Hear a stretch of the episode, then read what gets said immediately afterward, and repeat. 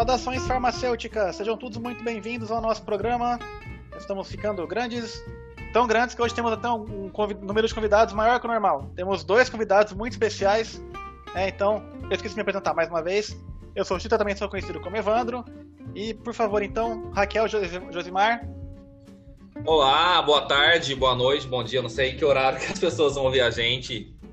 Olá, pessoal, eu sou a Raquel. Olá, gente. Aqui é João Gordo, vulgo Gustavo. E eu só quero fazer uma pergunta para vocês. O que é parapetado? eu não tenho a mínima ideia do que você perguntou. É o quê? O que, que é? Eu fiquei um pouco confuso na pergunta. Essa parte eu não peguei, não. É, eu falei, é piada de tiozão, é chapolim. Ai, meu Deus. Ai, meu Deus do céu. É, é, diretamente de Belfast, mentira, aqui no meu segundo lockdown, espero que seja o último. E... Mas tá em lockdown Oi. de novo aí. Começou sexta-feira. Ah. Nós, diretamente do Ceará, de Fortaleza. Terra do Sol, Terra Fortaleza. Do sol. Sim. Do vento também, não podemos esquecer. Muito vento, graças a Deus. Hashtag inveja. Fala galera, beleza? Caralho aqui falando, também conhecido como Gabriel. E eu só posso dizer, a frase da semana é: Essa semana foi foda. Continuemos. Bom, então vamos hoje falar sobre farmacotécnica. Que diabo é isso? Por que, que serve? Como que a gente usa? Com os nossos convidados, logo depois aqui os nossos recados.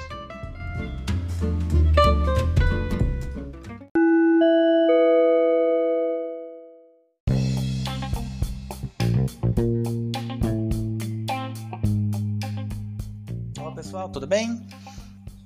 Queria avisar aqui antes que esse episódio foi gravado antes do episódio da semana passada sobre câncer de mama. Só que por uma questão de logística, né? Porque vou lançar esse episódio hoje, dia 1 de novembro. Já não é mais outubro, né? Então não ia dar muito certo falar de outubro rosa estando em novembro. E nós já vamos nos programar para esse mês falar de novembro azul em novembro. Então a ideia que nós tínhamos tido antes de ter a divulgação de um, de um trabalho, né? Então o, o referência alheia acabou que não deu para entrar nesse episódio, porque já estava gravado antes. É, e também Notícias do Caralho foi uma ideia que a gente teve depois, durante a semana anterior. Então ficou um pouco fora de ordem.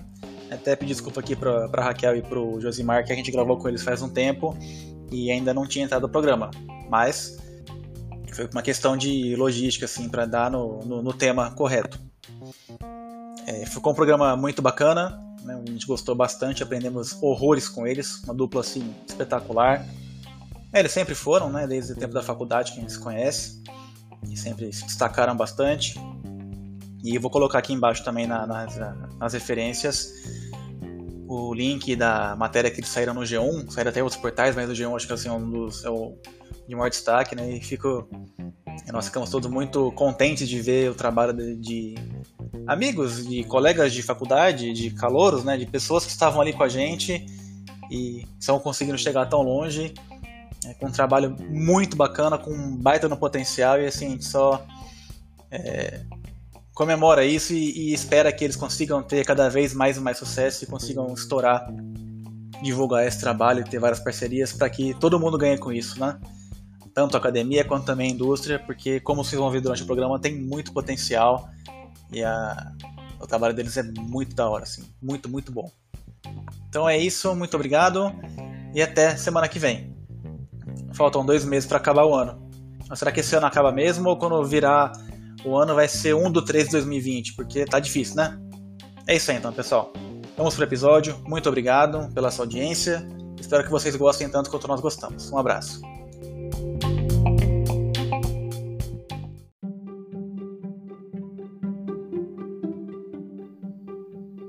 Raquel, Josimar, muito obrigado por vocês terem aceito o nosso convite para participar aqui do nosso programa. É, sei que vocês estão muito famosos agora que apareceram até na Globo. Eu queria, por favor, que vocês se apresentassem, assim, digam o que vocês fazem, de onde vocês vieram, como é que são as coisas aí. Bom, então eu sou a Raquel, né? É, eu sou formada em farmácia pela FCFRP, né? A Faculdade de Ciências Farmacêuticas de Ribeirão Preto da USP. Lá também fiz meu mestrado, meu doutorado, meu pós-doc. Tive um período de um ano na Ohio State University, né? Onde a gente aprendeu alguma das, algumas das técnicas que a gente vai comentar um pouquinho no podcast de hoje. É, hoje eu moro aqui em Fortaleza, né, no Ceará. Trabalho em Redenção, na Universidade da Integração Internacional da Lusofonia Afro-Brasileira, também conhecida como Unilab. E lá eu trabalho dando aulas de fisicoquímica e farmacotécnica, né? E pesquiso nessa área de nanotecnologia. Bom, eu sou Josimar, também sou graduado no FCFRP. Há 12 anos atrás eu graduei, em 2008. Ah, fiz, passei um tempo na indústria depois que eu terminei a faculdade, né? Trabalhei com P&D, pesquisa e desenvolvimento. Depois percebi que meu perfil era realmente acadêmico, então decidi voltar para a faculdade, para a USP, fiz meu mestrado, é, doutorado, também fui com a Raquel para o High State University, né, onde a gente desenvolveu parte do nosso doutorado. Depois, retornando, defendi o doutorado, fiz o pós-doc, sempre na mesma área de tecnologia farmacêutica, nanotecnologia. E desde 2018 eu sou professor na Universidade Federal do Ceará, no curso de farmácia, então leciono na área de tecnologia farmacêutica, biotecnologia e pesquiso na área de nanotecnologia.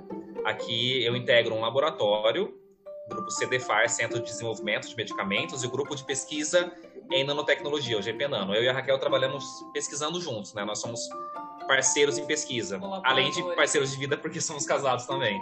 É, lá na Unilab eu também trabalho junto com o Laboratório de Biotecnologia Aplicada, né? E nós temos aqui parcerias com a Universidade Federal do Ceará, juntamente com o GP Nano, nas, nas pesquisas na nanotecnologia. Muito bom. Bom, gente, é... vocês poderiam então falar pra gente o que é farmacotécnica, por favor? Exatamente, a farmacotécnica, né, é a parte da farmácia que trabalha com as formulações farmacêuticas, né, que manipula as formulações farmacêuticas em diferentes formas, sejam elas soluções, comprimidos, cápsulas, é, cremes, pomadas, etc. Né, e que trabalha então com essa parte de formulação, muitas vezes do, com o objetivo de veicular o fármaco mais diretamente né, a, ao alvo, né, objetivando então uh, uma melhor absorção, uma melhor adesão do paciente ao tratamento. Isso, quando a gente compra né, um medicamento na, numa drogaria, numa farmácia, a gente não tem só o princípio ativo né, em cada um desses medicamentos, a gente tem uma série de outros componentes químicos que são os recipientes, cada um ali com uma função, minimamente para dar formato, para dar peso né, ao medicamento. Então, a gente, dependendo da forma farmacêutica, você tem diversas funções por exemplo, num xarope, a gente sabe que xarope é viscoso, então a gente tem um recipiente para dar viscosidade. Então a formulação vai cumprir um papel de dar viscosidade, eventualmente de disfarçar um sabor desagradável do princípio ativo. No comprimido, de dar aquele formato, aquela forma farmacêutica sólida. Então a gente tem ali diferentes componentes ali que do ponto de vista é, de efeito farmacológico, vamos dizer assim, eles não têm efeito, mas eles cumprem, cumprem sim um efeito na, na formulação, né? Exatamente. E esses, e esses outros componentes, né, que tem na formulação também, né, que fazem parte aí na farmacotécnica, eles são importantes para para propiciar a produção daquela forma farmacêutica, seja em escala magistral, né, ou seja, na manipulação, em pequenas quantidades, ou na produção industrial. Ah, rapidinho, só um, um adendo para quem não é da, da área farmacêutica.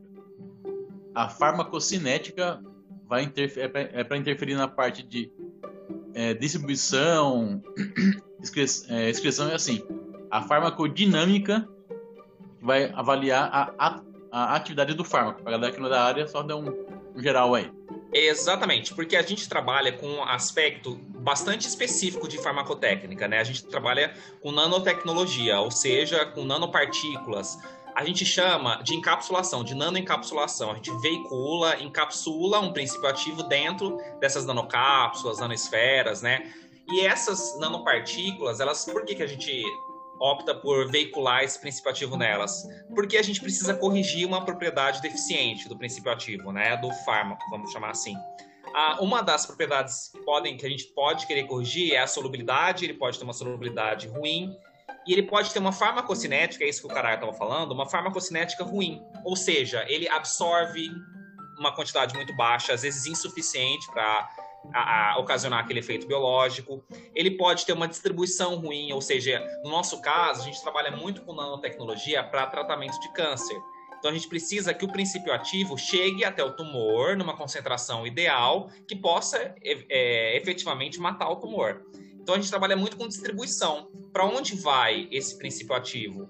E depois que ele distribui, né, que ele vai aí sim entrar no, é, é, que, que, começa o que o cara estava falando da, da, farmacodinâmica, ou seja, do mecanismo de ação, do efeito biológico, né, como ele vai matar essa célula, começam a predominar os eventos de eliminação, porque a gente, quando a gente toma um medicamento, a gente absorve, distribui, né, ele vai para onde precisa ir para ter seu efeito de ação, e depois ele precisa ser metabolizado. O nosso fígado ali pode metabolizar e ser eliminado, eliminado pelas fezes, pelo rim, né, pela, pela urina. Então a gente trabalha muito com a nanotecnologia como se fosse mexendo com esses aspectos de farmacocinética.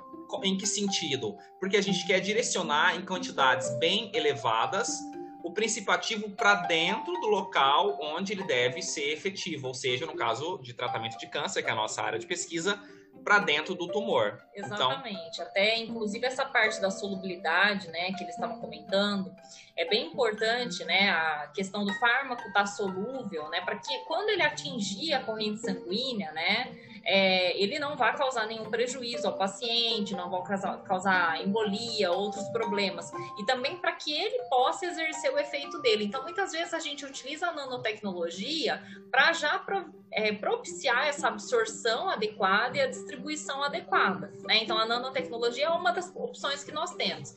Claro que ela não é usada sempre. Né? Algumas formulações farmacêuticas a gente pode utilizar formas farmacêuticas convencionais.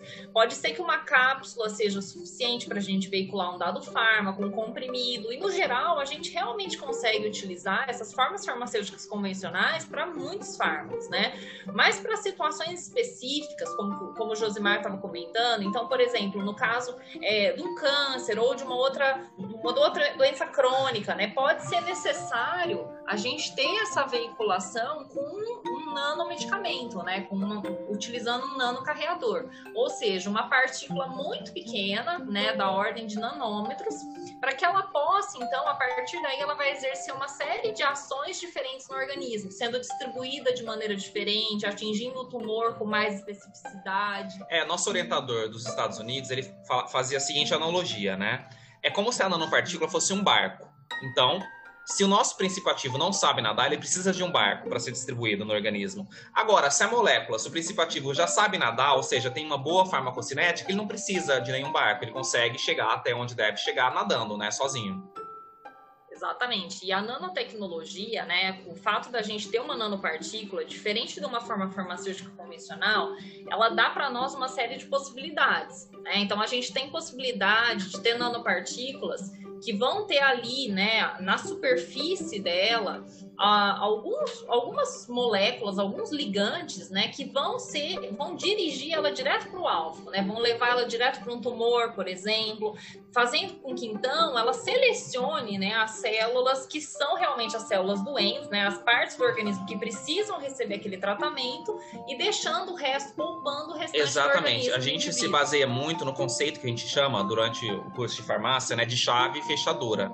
Então, a fechadura seria o receptor, seria uma proteína, por exemplo, né, que está super expressa né, numa membrana de uma célula de câncer. E a chave que, a Raquel, que eu estou falando, e, e, dentro desse contexto do que a Raquel mencionou, seria esse ligante que a gente está conjugando na superfície da nanopartícula. Então, a gente está potencializando o reconhecimento da nanopartícula que contém o fármaco citotóxico para que ele encontre e reconheça, então, o seu alvo, que seria a célula cancerígena. No caso do câncer em particular, né, como a gente está comentando, existe um efeito muito interessante que foi elucidado há alguns anos, é, que se chama efeito da permeabilidade e retenção aumentada, né? O que, que diz isso? Né? O que, que diz esse efeito? Né? Na verdade, ele fala que os tumores, pelo fato deles se multiplicarem muito rapidamente, né, uh, existe uma, um grande suprimento né, de, de, vasos sanguíneos ali na região, principalmente dos tumores mais agressivos. E esses tumores, né, por propiciarem esse crescimento dos vasos sanguíneos muito rápido, né, esse fenômeno é chamado Na, de neovascularização. É, neovascularização, angiogênese é, na verdade, esses vasos sanguíneos que estão sendo criados muito rapidamente, eles não são perfeitos. Eles possuem o que a gente chama de fenestrações. O que, que são essas fenestrações? São espaços. Pequenas aberturas. Pequenas aberturas que permitem a passagem dessas nanopartículas, saindo então da corrente sanguínea e indo de maneira seletiva para os tumores. Dessa forma, então, quando a gente utiliza uma nanopartícula, quando a gente utiliza a nanotecnologia, a gente tem essa vantagem além. É como se o tumor ele tivesse uma avidez por materiais nanométricos, é, em torno de 100 nanômetros, né? E, além disso, a depuração do sistema linfático, o sistema linfático é responsável por fazer essa depuração, em tumores ela pode estar deficiente. Então, a gente concentra a nanopartícula, acaba sendo concentrada no tumor sólido, e com isso a gente tem o aumento da concentração do princípio ativo que vai ser tóxico àquela célula tumoral. Na verdade, a nanopartícula, então, ela acaba selecionando, né, onde ela vai se acumular. E ela acaba se Então, acumulando, a por exemplo, fala- nos tumores. Então, quando a gente falou de distribuição de farmacocinética, é nesse sentido que a gente se referia, né? A gente trabalha com nanopartículas que a gente chama de longo tempo de circulação.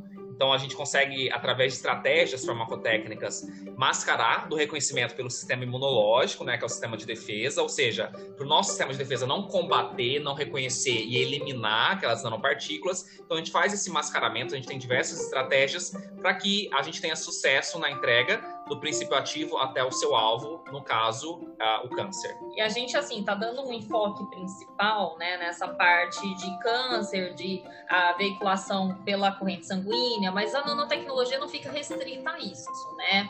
A, a gente vai acabar comentando um pouco mais depois. A gente pode, na verdade, fazer ah, o uso dessas nanopartículas para outras vias de administração. A gente pode utilizar as nanopartículas para colocar um fármaco, né, para dentro da pele, de forma que ele chegue nas camadas mais profundas da pele, onde os tumores estão localizados. Então, ela abre uma série de possibilidades aí para nós. Então vamos deixar eles agora fazerem uma outra pergunta, porque tá muito dissertativa essa. Eu tava, tava, tava aqui, tava aqui coçando já para fazer a, a pergunta, né? Mas voltando um, um pouquinho, né? é, a gente tá falando de nanotecnologia, nanopartículas, umas coisas, mas você fala para mim nanotecnologia, a primeira coisa que vem na minha cabeça é a gente tem muitos jovens aqui que com certeza assistem, muitas crianças, tenho certeza que várias crianças ouvem isso aqui, né? E a primeira coisa que você pensa é no Max Steel, né? O desenho do Max Steel, ele tinha um reloginho, ele apertava, vinha nanorobô, ele ficava forte, começava a tacar a pedra no monstro, ficava, ficava pulando igual, igual super-herói, né? É bem 10, não?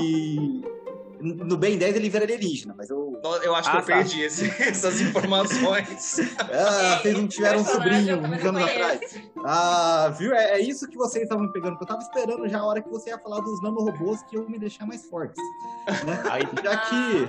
a ideia é a mesma do Max Steel e do Nada Ben 10, é o relojinho. Nada como- A gente aprende aqui também. A gente tá aprendendo com vocês fazer essas analogias. que Podem ser muito É. úteis na sala de aula, né? Porque a gente às vezes precisa se virar nos É. 30 para transformar esses conceitos em algo mais palatável para os alunos. E que eu ia Eu vi só no perguntar. arquivo eu- X, tá? Desculpa. Vingadores. É mais antigo ainda. Galera, vejam Vingadores. Os É, Vingadores. essa- isso que vocês estão Oh, falando, assim, é, no universo Também, Pantera Negra. é, desenho, geek, pop, enfim, a, a gente tem a nanotecnologia difundida em, em vários setores da ciência, até, até telecomunicações, então engenharia, química, a biorremediação, até em casos, por exemplo, de contaminação ambiental, é, com derramamento de petróleo. Você tem, tem a difusão hoje da, da nanotecnologia não só na farmácia e na medicina, mas para diversos setores da economia. Já que infelizmente vocês não fazem nanorobôs que vão me deixar mais fortes, é, Não, o que exatamente ainda é não, essa mas a gente pode pensar num projeto, Tô- né? tô aqui na esperança. Uma parceria com você, você da NASA aí, para mandar alguma coisa para a tô aqui na Lua. esperança. Não, mas o que, que exatamente essas nanopartículas que vocês trabalham? É, não é nanorobô? O que, que, que vocês fazem? É, um- é uma, uma bolinha de gude que é pequena? É, ok. Como é que vocês fazem Vamos nanopartículas? pensar numa cápsula. Pensa numa cápsula de gelatina, né? Acho que todo mundo conhece. Você tem um invólucro, aquele ah, de gelatina, e você tem no, no conteúdo dessa cápsula, você tem um pó. E você administra pela via oral.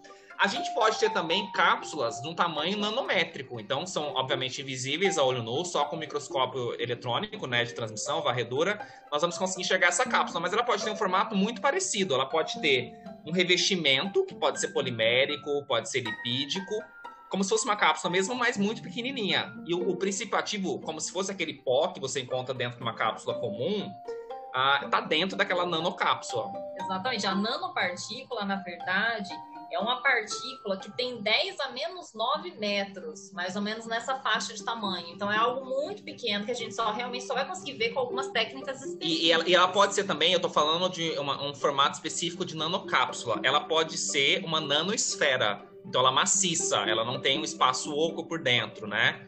Ela é toda preenchida por um material polimérico, um material lipídico e tem em todo o conteúdo dela disperso fármaco. Ou a gente tem ainda um outro tipo de nanopartícula que chama lipossoma. O lipossoma, ele é um sistema, ele não é rígido, ele é flexível, né? Ele é composto composto por lipídios que a gente tem nas nossas próprias células, lipídios de membrana, inclusive colesterol, então, fosfatidilcolina. Eles acabam sendo muito biocompatíveis, né? Sim, e isso é, é muito bom. E eu queria comentar só do, do formato deles, que eles têm um, é, uma bicamada, ou seja, uma, uma camadinha como se fosse uma parede mesmo, na superfície, e por dentro ele é composto por água. Então você pode acrescentar um princípio ativo que tenha solubilidade em água dentro desse compartimento aquoso interno e você pode colocar um princípio ativo mais lipofílico nessa parede, vamos chamar assim. É, basicamente, esse hidrofílico, na verdade, é quando o fármaco é solúvel em água né? E o lipofílico é quando ele tem uma afinidade maior por óleo, né? E baseado nisso, quando a gente vai produzir essas nano, nanopartículas, né? A gente, deter, a gente vai saber aonde ele vai estar localizado, baseado é, nessa afinidade, do, baseado no método de depende preparo. Depende da composição, como a Raquel tá falando do método de preparo. A gente tem diferentes formatos. A gente tem até nanobastões, que a gente chama, nanogaiolas, tem na literatura a gente encontra diferentes tipos de nanopartículas, cada um, obviamente, tem uma função específica, não é uma questão que você tem um catálogo e você escolhe. Você, uma tem, você tem uma, um, um sentido científico ali que vai justificar a escolha daquele sistema em detrimento a outro como a gente estava comentando, isso daí também vai variar, né? Se a gente vai fazer a administração na corrente sanguínea, se a gente vai utilizar uma outra via. Via oral, por via, exemplo. É, se é via oral, pela pele. É pela pele. Pulmão um... também, pulmão via pulmonar. Há diferentes vias de administração comuns, então pele via tópica, transdérmica pela pele, por exemplo, aquele adesivo de nicotina, né? Você ah, coloca isso em contato com a pele, mas com o objetivo de chegar sistemicamente de atingir a corrente sanguínea, né, o princípio ativo. Ou pulmão, nasal, ocular, enfim, todas essas vias podem se beneficiar da nanotecnologia e muitas delas têm hoje já dispositivos nanotecnológicos já no mercado, inclusive, né? Então não é só uma questão da via... de ah, tô viajando, isso só tem na literatura, na ciência. Não, não isso já é uma realidade. Tem, inclusive, é disponível já, né, para utilização na clínica. Né? Sim. Ah, eu, eu imaginei vocês falando de catálogo, eu já imaginei eu no, no catálogo da Natura. Pode até ser, porque a indústria cosmética se beneficia muito da nanotecnologia. Talvez oh, até mais que a farmacêutica. É muito usado e também tem, é, tem, tem vários benefícios, tem toda uma questão de tecnologia de, de produção daquela, daquele cosmético, né? Chegando em camadas da pele onde antes não se atingia. É, mas a, a indústria cosmética ela utiliza muito também como marketing, né? A Sim. nanotecnologia como marketing, como estratégia de promoção dos seus produtos. Não, não que não tenha um motivo, obviamente tem. Tem a, como eu falei, melhorar a solubilidade de um princípio ativo, né? De um princípio como cosmético, melhorar a penetração na pele. É, mas se for só cosmético, ele não penetra na pele. Então essa é, questão é controversa, sim, é, né? No é. A gente trabalha realmente com a, o, a aplicação farmacêutica, então como medicamento. A gente não trabalha com uma, com uma aplicação cosmética, mas uh, os cosméticos também hoje são super comuns. Você encontrar muitos cosméticos com o próprio nome nano na caixa ali, na, na embalagem. Vão usar esses mesmos, muitos, muitas vezes os mesmos componentes, né, da, das nanopartículas utilizadas em medicamentos. Sim. Legal. É, eu queria voltar um pouquinho na, na, na questão aí da da, da, da farmacocinética, né? Porque tem uma pergunta muito recorrente na drogaria, né? Assim, é, sei lá, nesses 15 anos que eu sou farmacêutico de drogaria, é, o pessoal chega assim, como que o remédio sabe que é o meu pé que está doendo? então, é, tem toda uma questão de distribuição, né? O princípio ativo, ele vai reagir com tudo que ele for é, é, reagir, né? Quimicamente, então ele não vai reagir só no pé. É que ele não vai reagir na sua cabeça ou você não vai sentir, né? é, ele reagindo na sua. Na, porque a sua cabeça não tá doendo. Ou, você pode também ter esses efeitos que são os efeitos colaterais também, né? Ele até pode interagir em outros tecidos ali e você vai ter os efeitos colaterais. isso, isso. Daí é, é, eu achei legal vocês falando isso, porque você meio que dá o tiro certeiro, né? Você usa a tecnologia, a nanotecnologia para dar aquele tiro certeiro naquele lugar que você quer que o medicamento reaja, né? Que o princípio ativo reaja. É, você sabe que há muitos anos atrás, antes de ter o conceito de nano, de saber receptor, tudo isso, ah, um cientista Paul Ehrlich, ele, ele a ideia dele foi justamente que você usava uma bala mágica, que você daria um tiro e aquele tiro pouparia todo o tecido saudável e só atingiria o alvo doente. Então, já há muitos anos atrás já, já se tinha esse conceito de uma forma ali muito empírica, mas já, já se imaginava alguma coisa nesse sentido. Ah, que legal. E, e- e, assim, é, eu vi, né, que vocês trabalharam, né, a Raquel já trabalhou bastante com pele, né, você também já trabalhou com outros tipos de câncer. E que é, quais são os desafios, né? Por exemplo, ah, eu quero, eu vou trabalhar com pele, o que, que eu tenho que pensar? Eu vou trabalhar, sei lá, com mama, com próstata, o que- o, o, o que, que diferencia nos diferentes tipos de câncer? O que, que você tem que pensar? Isso, é- aí é uma excelente pergunta. Na verdade, assim, por exemplo, né, se a gente está trabalhando com pele, né, a barreira é completamente diferente, né?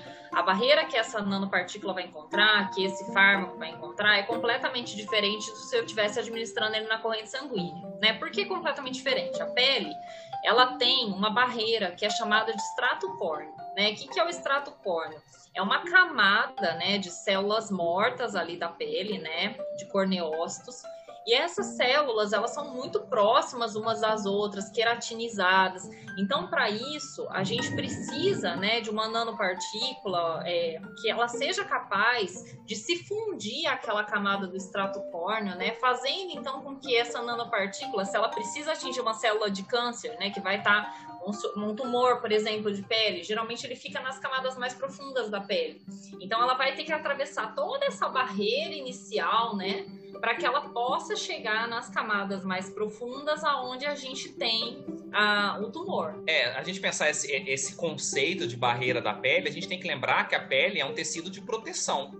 Nos protege, então, contra a perda de líquidos, contra a desidratação, nos protege contra o sol, nos protege do, da, da- da agressão, né? A gente tem uma série de, de pra- patógenos, por exemplo, gente né? ter uma ideia disso, né, para a gente saber o quanto a pele é uma barreira de proteção, a gente sabe que a gente entra numa piscina, né, e a gente não absorve a água da piscina, justamente porque a Exato. pele tá ali Se você pegar a né? pele, um pedaço de pele, olhar no microscópio, isso nas aulas de histologia a gente tem, você vai ver a- essa camada que a Raquel se refere, a mais externa, o extrato córneo, parecem tijolinhos, tijolinhos numa matriz de cimento. Então é realmente um- um- uma parede de tijolos mesmo, para manter tudo aquilo que está dentro dentro, tudo aquilo que está fora fora.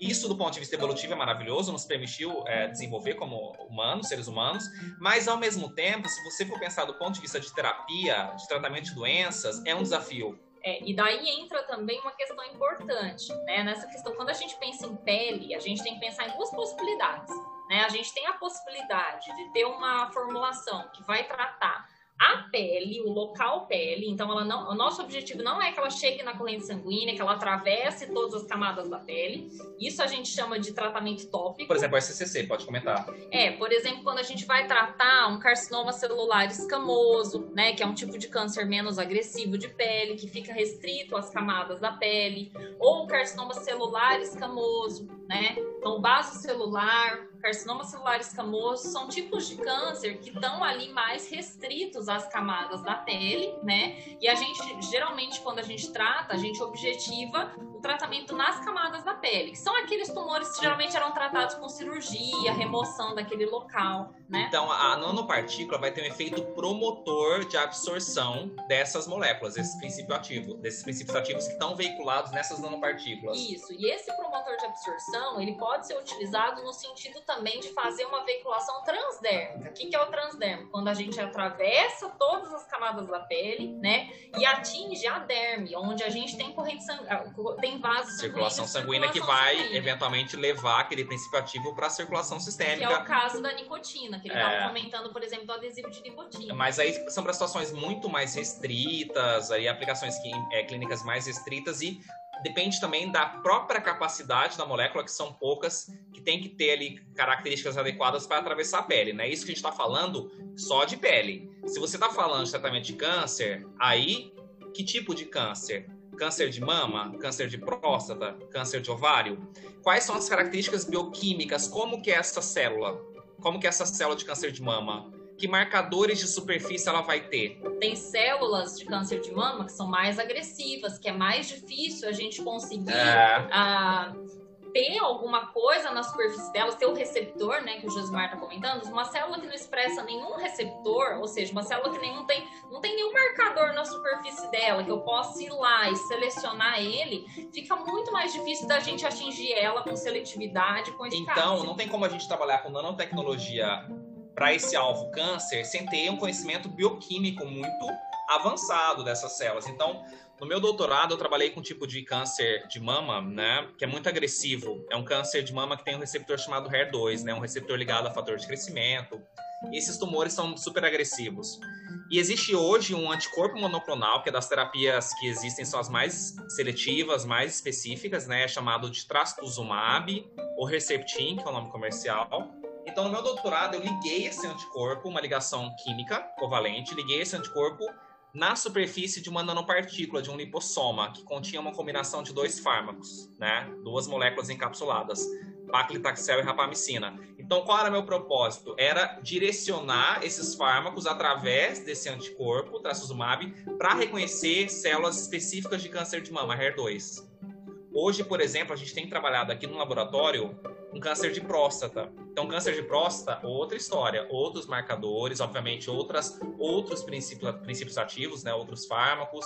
Também tamo, continuamos ali investigando essa estratégia de anticorpos monoclonais para ter a, a liberação sítio específica, seletiva. A gente continua também trabalhando com câncer de pele. Então, assim, quando a gente é, tá trabalhando com câncer de pele, né? Alguém pode se perguntar, ah, e por que não só fazer uma cirurgia? Não é, não é em todas as situações que a gente vai pensar na nanotecnologia para esse tipo de tratamento, né? Algumas vezes a nanotecnologia ela vai vir como adjuvante de tratamento, né? Então ela pode ser utilizada. Foi naquele, naquele momento ali, foi feita uma cirurgia a, aquele paciente voltou a apresentar né, o tumor, voltou a ter crescimento de células anormais, daí viria a nanotecnologia, ou então até é, nesse sentido de evitar né, a cirurgia, que tem uma série de, de danos ali, de perda de perda estética, de perda funcional. E, e, esse tudo é muito desafiador. Se você tem, por exemplo, um tumor cerebral, uh, um glioma, ou pior ainda, um glioblastoma, você vai administrar esse medicamento, né, injetável, e ele precisa atravessar uma grande. A gente está falando muito de barreiras, né? Falamos de barreiras de pele, eu vou mencionar outra barreira, que é a barreira hematoencefálica, também é uma barreira que protege, né, o encéfalo. Então, essa nanopartícula precisa encontrar e atravessar essa barreira, passar de um lado para o outro. Isso também é outro desafio. A gente também consegue, com a nanotecnologia, ultrapassar essa barreira. A gente também faz o que a gente chama de targeting, ou uma funcionalização, ou seja, dar uma função especial é para essa nanopartícula. Que é esse direcionamento. O targeting é, che é chegar no alvo, né? Então é esse direcionamento que a gente estava comentando, de fazer a ligação chave-fechadura. É exatamente e a gente faz isso com a transferrina, que é uma molécula, uma proteína envolvida com o transporte de ferro. Então, a gente usa essa estratégia. Ah, tem, tem cientista que chama como cavalo de Troia. A nossa nanopartícula é um cavalo de Troia nós vamos levar aquela surpresa ali para o câncer, e obviamente o câncer não sabe o que tem dentro, ele vai receber aquele cavalo de Troia e de repente aquele cavalo vai, os soldados ali, os guerreiros vão, que são a, a, os fármacos, vão conseguir sair desse cavalo que é a nanopartícula e vão combater ali a célula tumoral. Gente, eu tô embasbacado. Vamos devagar, vamos devagar, calma aí. Pergunta tem a minha agora, relaxa. Estamos abertos para arguição, a etapa de arguição agora. Não, não, não lembra essas coisas não. isso, isso traz memórias um pouco não muito agradáveis, né, William? É. A gente que passou isso, mestrado, doutorado, Ai, é qualificação, defesa. Ah, sorte que, sorte que o pós-doc não tem que defender. É, são, Graças a Deus. São quatro pessoas aí na hum. banca. É, tem, ah, não tem que ser um número ímpar para ser banca. É, tá faltando uma pessoa. Tá faltando uma pessoa para a banca perfeita rapidinho assim, só de, de maneira curta e objetiva. Então, usando a nanotecnologia, não, não precisaria descobrir novos fármacos para atacar tumor ou qualquer outra doença. A gente consegue melhorar a seletividade. Você consegue direcionar o fármaco para combater uma doença específica. Ele vai atuar só na parte do corpo, como, como disse o Johnny, só no pé, que está inflamado, por exemplo, um, um, exemplo bem idiota. Você, você consegue tomar, por exemplo, um remédio por via oral, que vai atuar só num tecido inflamado. Ponto. O que, o que a gente toma atualmente, por exemplo, vamos usar um exemplo bem besta. O famoso Dorflex, olha o jabá rolando. Você tem uma Não tem patrocínio, eu acho, pelo menos. Não, não, não rola. Não, não há conflito de interesses.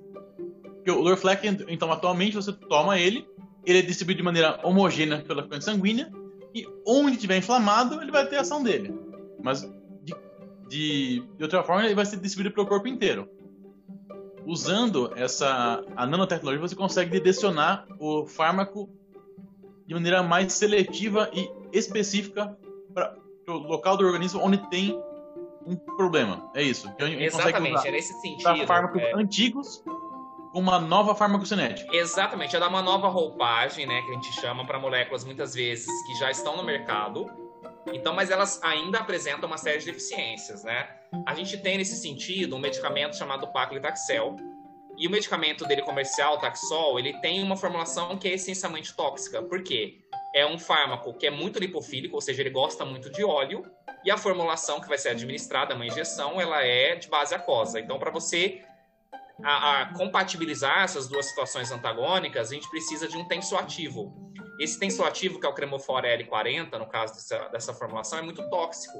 Então, essa, esse medicamento, além do próprio princípio ativo, o próprio paclitaxel, ser nefrotóxico, ter, ter, ter toxicidade para a pele, ah, para vários tecidos, é sistema né? nervoso central, assim como acontece com várias quimioterapias, como a Raquel está colocando, a gente tem a, a, a, possibilidade, então, de desenvolver uma nova formulação mais seletiva, que é o caso de uma nanopartícula. No caso específico do paclitaxel, uma nanopartícula de albumina ou seja, super biocompatível. Afinal de contas, a albumina é uma proteína que a gente tem, uma proteína do sangue, né? uma proteína sérica. Então, é uma formulação muito mais segura. Mas, é, voltando um pouco para o início da sua pergunta, a, as duas coisas caminham juntas: o desenvolvimento de novas moléculas, de novos fármacos, e a, a, a recolocação no mercado, o reposicionamento, na né? indústria chama assim, que a gente pode utilizar a nanotecnologia para reposicionar essa molécula de forma melhor, com mais benefícios, né? É, Mas assim, a, só um segundo, Raquel. A, a, gente tem o que a gente chama de inovação, inovação radical. Quando você cria uma nova molécula, você sintetiza ou extrai, enfim, uma nova molécula que ela pode ser muito potente, um, ter um novo mecanismo de ação, e isso é maravilhoso, desde que ela seja segura e efetiva, né? Ela não pode ter efeitos colaterais que ele não compensem o uso dela. Então, esse caminho a indústria gasta bilhões de dólares nesse sentido, desenvolvendo. Hoje se usa muito a questão computacional para você prever isso em sílico, que a gente chama, né, em softwares te, auxiliam muito. Antes até de você chegar a, a, a estudos pré-clínicos em camundongos e eventualmente avançar para estudos clínicos em humanos. Então, essa é inovação radical. Ou a gente pode ter moléculas já patenteadas, já existem, já foram desenvolvidas, mas com a nanotecnologia a gente consegue dar ou uma aplicação nova, ou melhorar algum defeito que essa molécula tem, ou transformar ela de uma ter uma formulação mais segura e mais efetiva. Essa é a inovação que a gente chama de incremental. Vamos é, é uma inovação teoricamente mais simples de ser feita. Desenvolver uma molécula efetiva, segura é muito mais desafiador, né? Você partir da molécula já pronta e veicular, dar uma nova roupagem nela, é um, é um caminho, vamos dizer assim, mais curto. É, na verdade, a gente tem essas duas opções, então, né? Tem a opção de sintetizar novas moléculas. Essas novas moléculas sintetizadas, elas também podem utilizar a nanotecnologia. Exatamente. Então, tem várias pesquisas, assim, vários parceiros nossos também, inclusive, que trabalham com isso. Trabalham com novas moléculas que foram sintetizadas, derivados, e esses derivados, às vezes, apresentam algum problema, por exemplo, solubilidade, ou uh, eles são muito instáveis. E daí, nesse sentido, utilizam a nanotecnologia. Ah, um outro exemplo, né, por exemplo, como o Josimar comentou do Abraxane, né, nós temos também um outro exemplo que é até mais conhecido e mais antigo do que o Abraxane, que é o Doxil, né? Então, a doxorubicina é um quimioterápico utilizado para tumores sólidos, para vários tipos de tumor, né? E ele tem um grande problema quando utilizado em solução, né, sem numa forma farmacêutica convencional, é que o problema principal é a cardiotoxicidade. Então, uh, existe essa, esse problema, né, que, que causa aí, né, um, é, nos pacientes vários vários inconvenientes na terapia, né? Uh, o doxil, ele surge como um lipossoma, né? É uma nanopartícula que contém o mesmo fármaco, né? Ele não apresenta basicamente um efeito, né, um terapêutico superior. Ou seja, ele não mata mais a célula de câncer, Exato. ele mata talvez igual. Mas a diferença principal é essa redução da cardiologia. Ele não chega até o coração numa quantidade grande, ele, ele direciona principalmente para o alvo, que é o tumor, por exemplo, então, o tumor de mama. Exatamente. Então pode acontecer, por exemplo, é, dessa formulação não, não ser mais eficaz terapeuticamente, mas ela ser melhor no sentido de redução de efeitos colaterais. Que é super, imagina, você então, recebeu é uma terapia que te causa um efeito colateral no coração. Isso é, é, muito limitante, né? Então, é, com certeza é uma vantagem. O outro ponto que eu não posso me esquecer, obviamente tem um aspecto econômico, a indústria farmacêutica, claro que ela, ela explora esse, esse lado, é que às vezes a patente da molécula está expirando, ela tem 20 anos, né? Então ela, ela, ficou muito tempo em estudo e a, e a indústria a, a, já conseguiu explorar aquilo por seus 20 anos, né, de tempo da patente. E está expirando essa patente, então significa que você vai ter competidores. Então, você veicular esse princípio ativo numa formulação inovadora é uma nova, isso vendo, obviamente, pelo lado da indústria, é uma nova oportunidade para ela. É, obviamente, isso vai ter que passar por estudos clínicos, você vai ter que mostrar um benefício para o paciente, né, seja de eficácia ou segurança, mas é uma oportunidade para a indústria também relançar e, e, eventualmente até conseguir uma nova patente e continuar explorando economicamente ali aquele princípio ativo. Mas só isso, só vocês falaram de diminuir, né, aumentar, diminuir os efeitos colaterais e melhorar a segurança, nossa, só isso já ajuda pra caramba, né? O pessoal que faz quimioterapia dá, fica muito ruim depois, né? Sem dúvida. Exatamente, por isso até que a, a, o uso da nanotecnologia é tão interessante assim nessas do, é, doenças, doenças crônicas, câncer, etc, né? É, é claro que a gente tem a questão do custo, que é outro lado, né? A gente tem estudos em farmaco, farmacoeconomia que vão é, é, é, se debruçar nesse aspecto, a gente está aumentando o custo, porque você está usando uma formulação que tem um método de preparo todo específico, ensaios de controle de qualidade específicos, então uma consequência negativa, vamos chamar assim, é o custo. Então tem que, tem que haver um balanço, um balanço de aquilo compensar. E assim, a gente tem que pensar também na acessibilidade, como que vai ser o acesso desse paciente. Aí é uma questão muitas vezes que no caso do Brasil, o SUS acaba se envolvendo de uma maneira muito forte nisso, porque ele tem que ser capaz de adquirir aquele medicamento, e muitas vezes ele não é. Então, muitas vezes a gente está oferecendo uma solução que tem uma série de vantagens, mas a questão do acesso é outro lado. De, tudo depende da maneira que a gente pensar, né? Se a gente for pensar que essa nanopartícula vai ser capaz, por exemplo, de eliminar a necessidade, num caso específico, vamos imaginar, de eliminar a necessidade de a gente ter um novo fármaco, então pode ser que ela acabe saindo mais barato em termos de desenvolvimento. Né? É. Então tudo vai depender da Tem que pensar na no custo global da terapia, né? É, custo com reinternação, com efeitos colaterais. Então, isso para entrar na conta é uma conta muito complexa, não é simples de ser feita, né? Então, a, a gente, eu e a Raquel, nós trabalhamos, obviamente, na academia, a gente vê por um lado, a gente vê pelo lado estritamente fisicoquímico, biológico, mas pensando no avanço de uma pesquisa como essa, chegando até o mercado, isso é tudo muito mais complexo, né? Toda a questão de farmacoeconomia tem que estar envolvida nesse jogo. Parcerias. É. O que leva a gente à próxima pergunta, né? que a gente estava conversando, né? Vocês uh, se formaram né, em Ribeirão Preto, né? O Josimar é, é, da minha turma, a gente se formou junto. Raquel, nossa caloura. 8-0. Uh, e, assim, já é difícil ser pesquisador no Brasil, né? É um dos tipos local de sair. Uh, agora, o eixo Rio-São Paulo geralmente anda onde está uma grande parte da ciência feita, né? Assim, tem a FAPESP, a gente tem a USP, a Unicamp, né? Vocês foram para fora do eixo Rio-São Paulo, né? Então, como é esse, esse cenário de financiamento de pesquisa para vocês é, aí em Fortaleza? Eu acho que hoje, sendo bem sincero, é o eixo São Paulo-São Paulo. Por que, que eu falo isso? Porque São Paulo tem o ICMS, uma alíquota muito grande para pesquisa. A FAPESP recebe uma porcentagem fixa, né? Então, ah, hoje, se você entra como um docente recém-contratado numa universidade, vamos falar USP, Unesp, você pode a qualquer momento se aplicar para o edital fluxo contínuo da FAPESP, Jovem Pesquisador, por exemplo, e receber recursos para montar o seu laboratório. Assim como você pode a qualquer momento mandar escrever um projeto nessa área de nano, por exemplo, e conseguir recurso ali num, num projeto de auxílio individual. É, percebam que a gente não está dizendo que necessariamente você vai conseguir um auxílio, mas, mas existe o canal. Existe o edital, existe a possibilidade de você mandar. Isso Porque é a FAPES, Fundação de Amparo à Pesquisa do Estado de São Paulo. Cada estado tem sua FAP, a gente chama, né?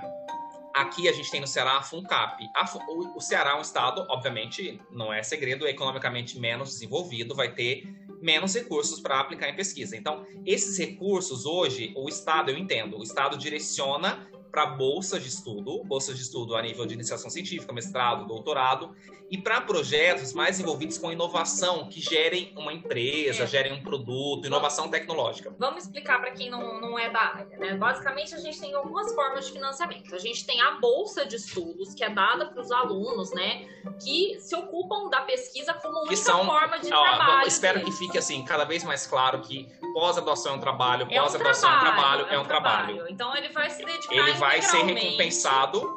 Ele vai se dedicar integralmente àquela atividade de pesquisa e ele recebe por isso uma bolsa de pesquisa, né? Essa é uma das formas de financiamento. A outra forma de financiamento são os auxílios à pesquisa, que, que vão, na verdade, né, dar verba, dar recursos para aquele projeto de pesquisa ser desenvolvido. Então, quando a gente está falando de nanotecnologia, de farmacotécnica, de produção de medicamentos, a gente está falando de tudo sendo experimental, né? Então, a gente precisa ir lá para o laboratório, para a bancada, a gente vai precisar de reagentes, a gente precisa de equipamentos, a gente precisa, então, ter essas coisas né, essa estrutura física, essa estrutura de reagentes para poder fazer nossas pesquisas. Então a gente tem basicamente dois custos, né? A gente tem o custo é, do projeto em si. Então, eu tenho que comprar os insumos para poder fazer aquele determinado projeto. Então, vamos supor, ah, eu vou utilizar um quimioterápico, eu vou utilizar uh, um lipídio para fazer uma nanopartícula. Eu tenho que comprar, né? Eu tenho que ter condições de comprar aquele determinado insumo para poder fazer os trabalhos. E a gente também tem a questão da bolsa de pesquisa. Então, são esses dois eixos de. É, é... e assim, isso é a nível estadual. Nacionalmente, a gente tem o CNPq. Desculpa, desculpa interromper, mas só para deixar claro que quando a gente fala de bolsa de pesquisa, não é um desconto na universidade. Né? A bolsa ah, de pesquisa não, é, é, o salário salário do pesquisador. É um salário. Eu acho que o nome bolsa é um nome ruim. Eu também. Confunde. Mas é porque é não um tem salário, direitos, é um né? É um salário sem direitos trabalhistas, vamos chamar assim. É, sem então, férias, sem, sem seguro, é. sem, sem décimo terceiro. E e assim, isso a gente está falando das realidades FAPES e FUNCAP, a gente fez uma comparação entre São Paulo e Ceará, né? Nacionalmente, está todo mundo na mesma jogada. É o CNPq, Conselho Nacional, né? De, CAPES, é, né? CAPES, CNPq, mas CNPq principalmente com fomento à pesquisa, né? CAPES é mais pessoal, Ministério mais pessoal, mais bolsa. para alguns projetos específicos. Então a gente disputa essencialmente os mesmos editais. Eu, eu e Raquel aqui no laboratório, a gente vai escrever um projeto e vai disputar com quem está em São Paulo, com quem está no Rio de Janeiro. O que foi muito bom foi porque sempre houve uma cota, pelo menos desde muitos anos atrás, uma cota para isso. Então, uma porcentagem desses recursos é direcionada para Nordeste né? para ajudar o desenvolvimento regional. É, então, isso com o tempo, as pessoas acham, ah, mas quando, quando eu passei em 2019 aqui na Universidade Federal do Ceará, eu ouvi: ah, você vai dar aula, mas você vai morrer cientificamente.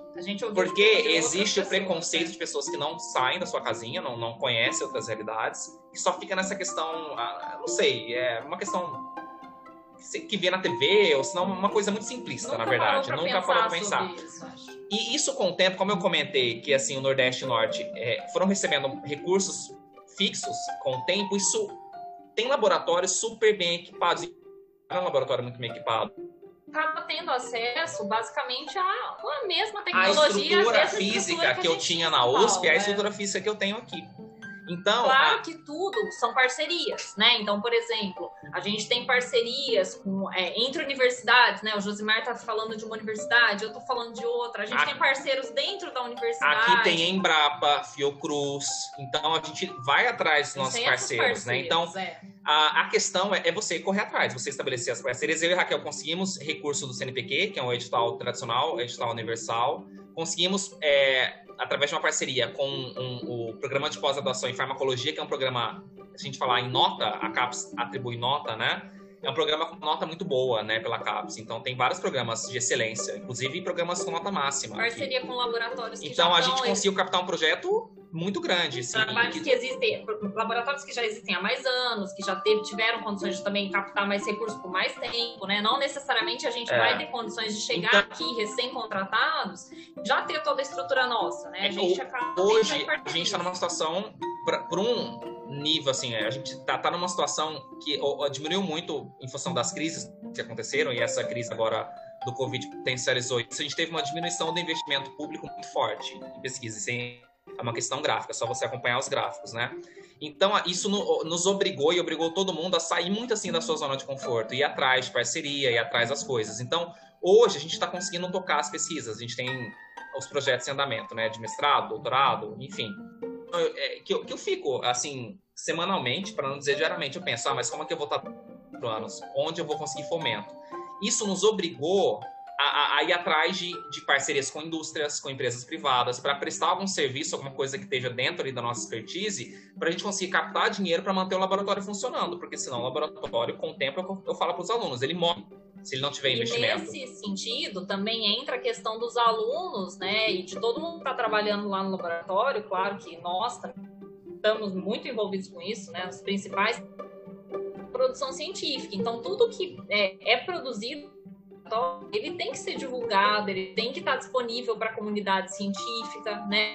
Que trazer um benefício à sociedade, de forma que a gente uma determinada pesquisa e daqui a alguns anos, né, quando a gente for pedir um outro é, um outro fomento, um novo projeto, a gente tem a chance de conseguir Mas- esse projeto devido à produção. Né? Mas essa questão de eixo Rio-São Paulo também depende muito da área. Na área da farmácia, particularmente em ciências farmacêuticas, que é a nossa área, ah, temos grupos de excelência no Rio, no Rio Grande do Sul, em Brasília, Goiás, Pernambuco. eh, Pernambuco. Então, isso, Rio de Janeiro. Então, isso, isso, isso acaba, depende muito da, da área específica que a gente está falando. Eu acho legal essa. Legal, assim, em termos, né? Porque é ruim que a gente não tem é, aquele incentivo à pesquisa do governo, né? Mas legal a, iniciativa de vocês, né? De ir atrás de fomento, de ir atrás de, de, de parcerias fora da zona de conforto, né? É o que a ciência precisa, né? É, ir correr atrás das coisas, conseguir nova, novos horizontes, né? E, e eu quero falar, eu quero que vocês falem pra gente um pouquinho como que vocês ficaram no México, né? Como que vocês foram tão longe, né? Essa história, é, João Gordo, ela se inicia na época da faculdade, 2006, quando a- o Banco Santander teve um programa, eu acho que eles, eles têm esse programa até hoje, né, de intercâmbio. Então, consegui uma bolsa para passar seis meses no México, né? Estudei lá um semestre do curso. E aí, obviamente, eu conheci professores, alunos, inclusive é, morei numa pensão, né? Nessa pensão morava acho que uns 10 estudantes. E eu fiz muita amizade com uma moça chamada é, Jasmine né, Gomes. E a gente manteve o contato, mesmo depois que eu saí do México, a gente manteve o, o contato. E, a gente, e ela também seguiu nesse nessa mundo científico, nessa carreira científica, né? Pós-doc no laboratório, né? Ela voltou para o estado dela, que é o estado de, Gue- de Guerreiro. Em 2018, ela entrou em contato comigo, me apresentou a professora líder do laboratório que ela está, né? Ela e o marido dela, também o marido dela seguiu no mesmo caminho, o Jorge Garcia, né? E me apresentaram a professora do laboratório e me fizeram um convite, porque eles trabalham mais com os aspectos de biologia, biologia molecular de câncer. Câncer é cervical, né, de colo de útero particularmente, né? Tem muita experiência de muitos anos aí nesse tema. Me fizeram um convite porque sabiam que eu trabalhava com nano e eles queriam iniciar nesse tema. Então, a- nós nos candidatamos a, a um, a um processo seletivo para receber estudantes, né, de bolsa para estudantes do México virem. Então, a gente conseguiu esse projeto. Então, dois alunos vieram, passaram um tempo aqui no laboratório, desenvolveram uma pesquisa comigo, com a Raquel. Então, foi bem sucedida, a gente manteve contato desde então. E aí, ano passado, mais ou menos no meio do ano, surgiu um edital, né, do CONACIT, que é como se fosse o CNPq do México. E esse edital era para novas ideias, para tratamento não só de câncer, mas de várias doenças, não só farmácia também, né? E eles tiveram essa ideia, assim, ah, vamos estreitar esses laços então. A gente aqui estudou uma molécula nova, uma oxima esteroidal, assim, do ponto de vista químico, né? Eles trabalhavam com derivados. É, né? e assim, câncer colo retal, é, perdão, câncer de colo de útero que eles já tinham muita experiência, né? De anos. Fala assim, ah, mas seria interessante a gente ver esse aspecto mais de nano, a gente tem a ideia de direcionar essa oxima esteroidal aí, comparar com a cisplatina, que é um tratamento convencional, para a gente conseguir chegar até o, é, dentro desse contexto de seletividade que a gente estava falando, né? Aí, nesse sentido, eles também optaram por, nesse projeto, trabalhar né, com ah, um pouco de terapia gênica, né? Pensar um pouco nessa parte de seletividade, não só nessa área de nano, basicamente, mas também em seletividade com relação a, a, a fragmentos do material É, é, genético. deixa eu né? comentar, porque quando a gente pensa em câncer, é muito multifatorial, é muito complexo. Você pode ter a produção de proteínas defeituosas, né? Um dos mecanismos fisiopatológicos podem ser em função disso. Você tem o acúmulo de uma proteína ali defeituosa. Então você consegue atuar no nível, a nível molecular, com uma molécula que chama RNA de interferência. Você consegue então atrapalhar a expressão daquela proteína defeituosa e você deixa de ter aquele acúmulo daquela proteína defeituosa. É. Isso é muito relevante em diversos tipos de tumores, inclusive de câncer cervical. basicamente é o seguinte, né? Quando a gente tem o, a- o material genético, né? Falando de maneira bem geral, o material genético ele vai para ele produzir essa proteína, né? Defeituosa, essa proteína que está correlacionada, né? Aquela aquela superexpressão, aquela aquela proteína sendo produzida em excesso. Aquele material genético ele vai ser transcrito para RNA e traduzido para proteína, né? Então, nesse momento que entram essas moléculas de RNA de interferência, né, para fazer, para atrapalhar esse processo, bloqueando então a produção da proteína defeituosa. Então, é uma das estratégias que estão sendo E eles usadas. queriam, aí. então, testar esse RNA de interferência em associação com essa oxina esteroidal, em associação comparado à cisplatina, que é o, o controle deles, né, que é a terapia convencional. E fala assim, Josimar, você tem experiência com anticorpo, né, para dirigir essas nanopartículas até tumores. Até o momento eu tinha trabalhado principalmente com mama e próstata. Você não se interessa, então, de desenvolver, de sintetizar uma nanopartícula como essa? A gente pensa do ponto de vista bioquímico, qual seria o anticorpo para algum alvo ali interessante para o câncer cervical e a gente fez essa pesquisa. Escrevemos eu, a Raquel, mais três ou quatro pesquisa- pesquisadores no México, né? E chegamos a esse projeto, mandamos o projeto, assim, a ideia era, se fosse contemplado, de, um- de uma doutoranda fazer o seu doutorado de sanduíche, né? Aquela etapa fora, aqui no, no- na Universidade Federal do Ceará. Essa agência do México, né? Essa E agência do México. uma pós-doc vir para cá, a gente poder ir para lá também, a gente poder ter novos projetos dentro dessa temática aqui no laboratório também. E assim, mandamos o projeto como a gente sempre manda, a gente meio que se sente na obrigação de tem o edital, nós tentar, tentar, tentar. tentar. mesmo que isso signifique sair um pouco daquela pesquisa que você está acostumado, até, até isso é bom porque te motiva, eu acho que a estudar coisa diferente, a crescer cientificamente, né? A gente a, a gente se sente mal quando a gente tem um projeto da área e não tenta, né?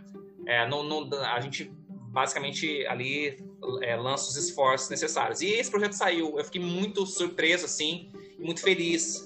E esse projeto saiu faz algumas semanas, né? E teve uma repercussão interessante. Eu acho que uma valorização dessa questão de interação, buscar outros grupos ali, mesmo que seja longe de outros Exato. países, E para somar esforços. E nesse sentido, né, a gente acabou fazendo então a parceria entre duas universidades cearenses, né, a UFC, a Unilab e essa e a Universidade do México, que é a Universidade de Guerreiro, né? Então foi uma parceria que tem, tem tudo para dar certo, a gente tá bem É, eu já animado. participei agora, a gente já teve muitos seminários de interação entre a- as duas universidades, já participei de banca deles, tudo, obviamente, é, por internet, né, via Zoom, Google Meet, né, nesse contexto, mas a gente ano que vem, fim da, terminando essa, essa questão de pandemia, assim, resolvendo esse problema louco aí que a gente teve esse ano de estreitar mais ainda, ou seja, a gente ter missão indo para lá, Eles receber estudantes pra para cá. cá, né, de fazer isso realmente acontecer em bancada. É, achei, assim, todo o projeto eu achei sensacional. Tá? É, eu tô aprendendo muito aqui com vocês. Eu achei interessante foi que saiu daquela coisa da nossa cabeça. Você pensa em, em ciência, você pensa nos Estados Unidos, você pensa na Europa, você pensa na China. Eu, assim, é, é, é eu, na minha ignorância, é, que não é, é, assim, sou menos ignorante que muitas pessoas, mas ainda sou muito. É, é, eu pensei em México, né? E, e aí é, vocês estão fazendo essa parceria. Eu achei isso muito legal. Eu achei isso muito legal porque sai um pouco daquela coisa do, do, do da, é, vamos dizer assim, é uma ciência latina, né? É. Brasil, é México, e, e, sei lá, às vezes a gente pode pensar em alguma outra coisa. Eu achei isso muito legal.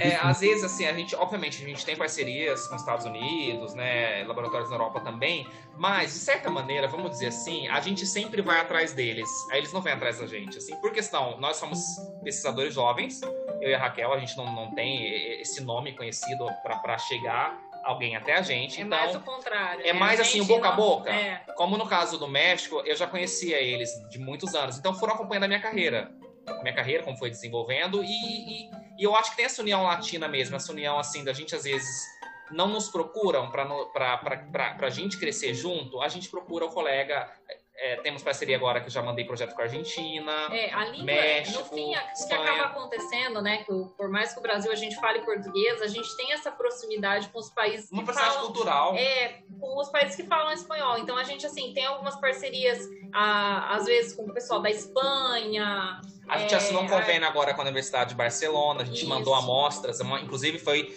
um tormento essas amostras chegaram até na Espanha por causa no do meio Covid. Da pandemia. A gente teve que mandar mil documentos porque estavam achando que a gente cuspiu o Covid nas amostras. Foi uma coisa impressionante. Nossa. E é um trabalho danado para é, pra chegar até Barcelona. Demoraram, ficaram presos, mas chegaram.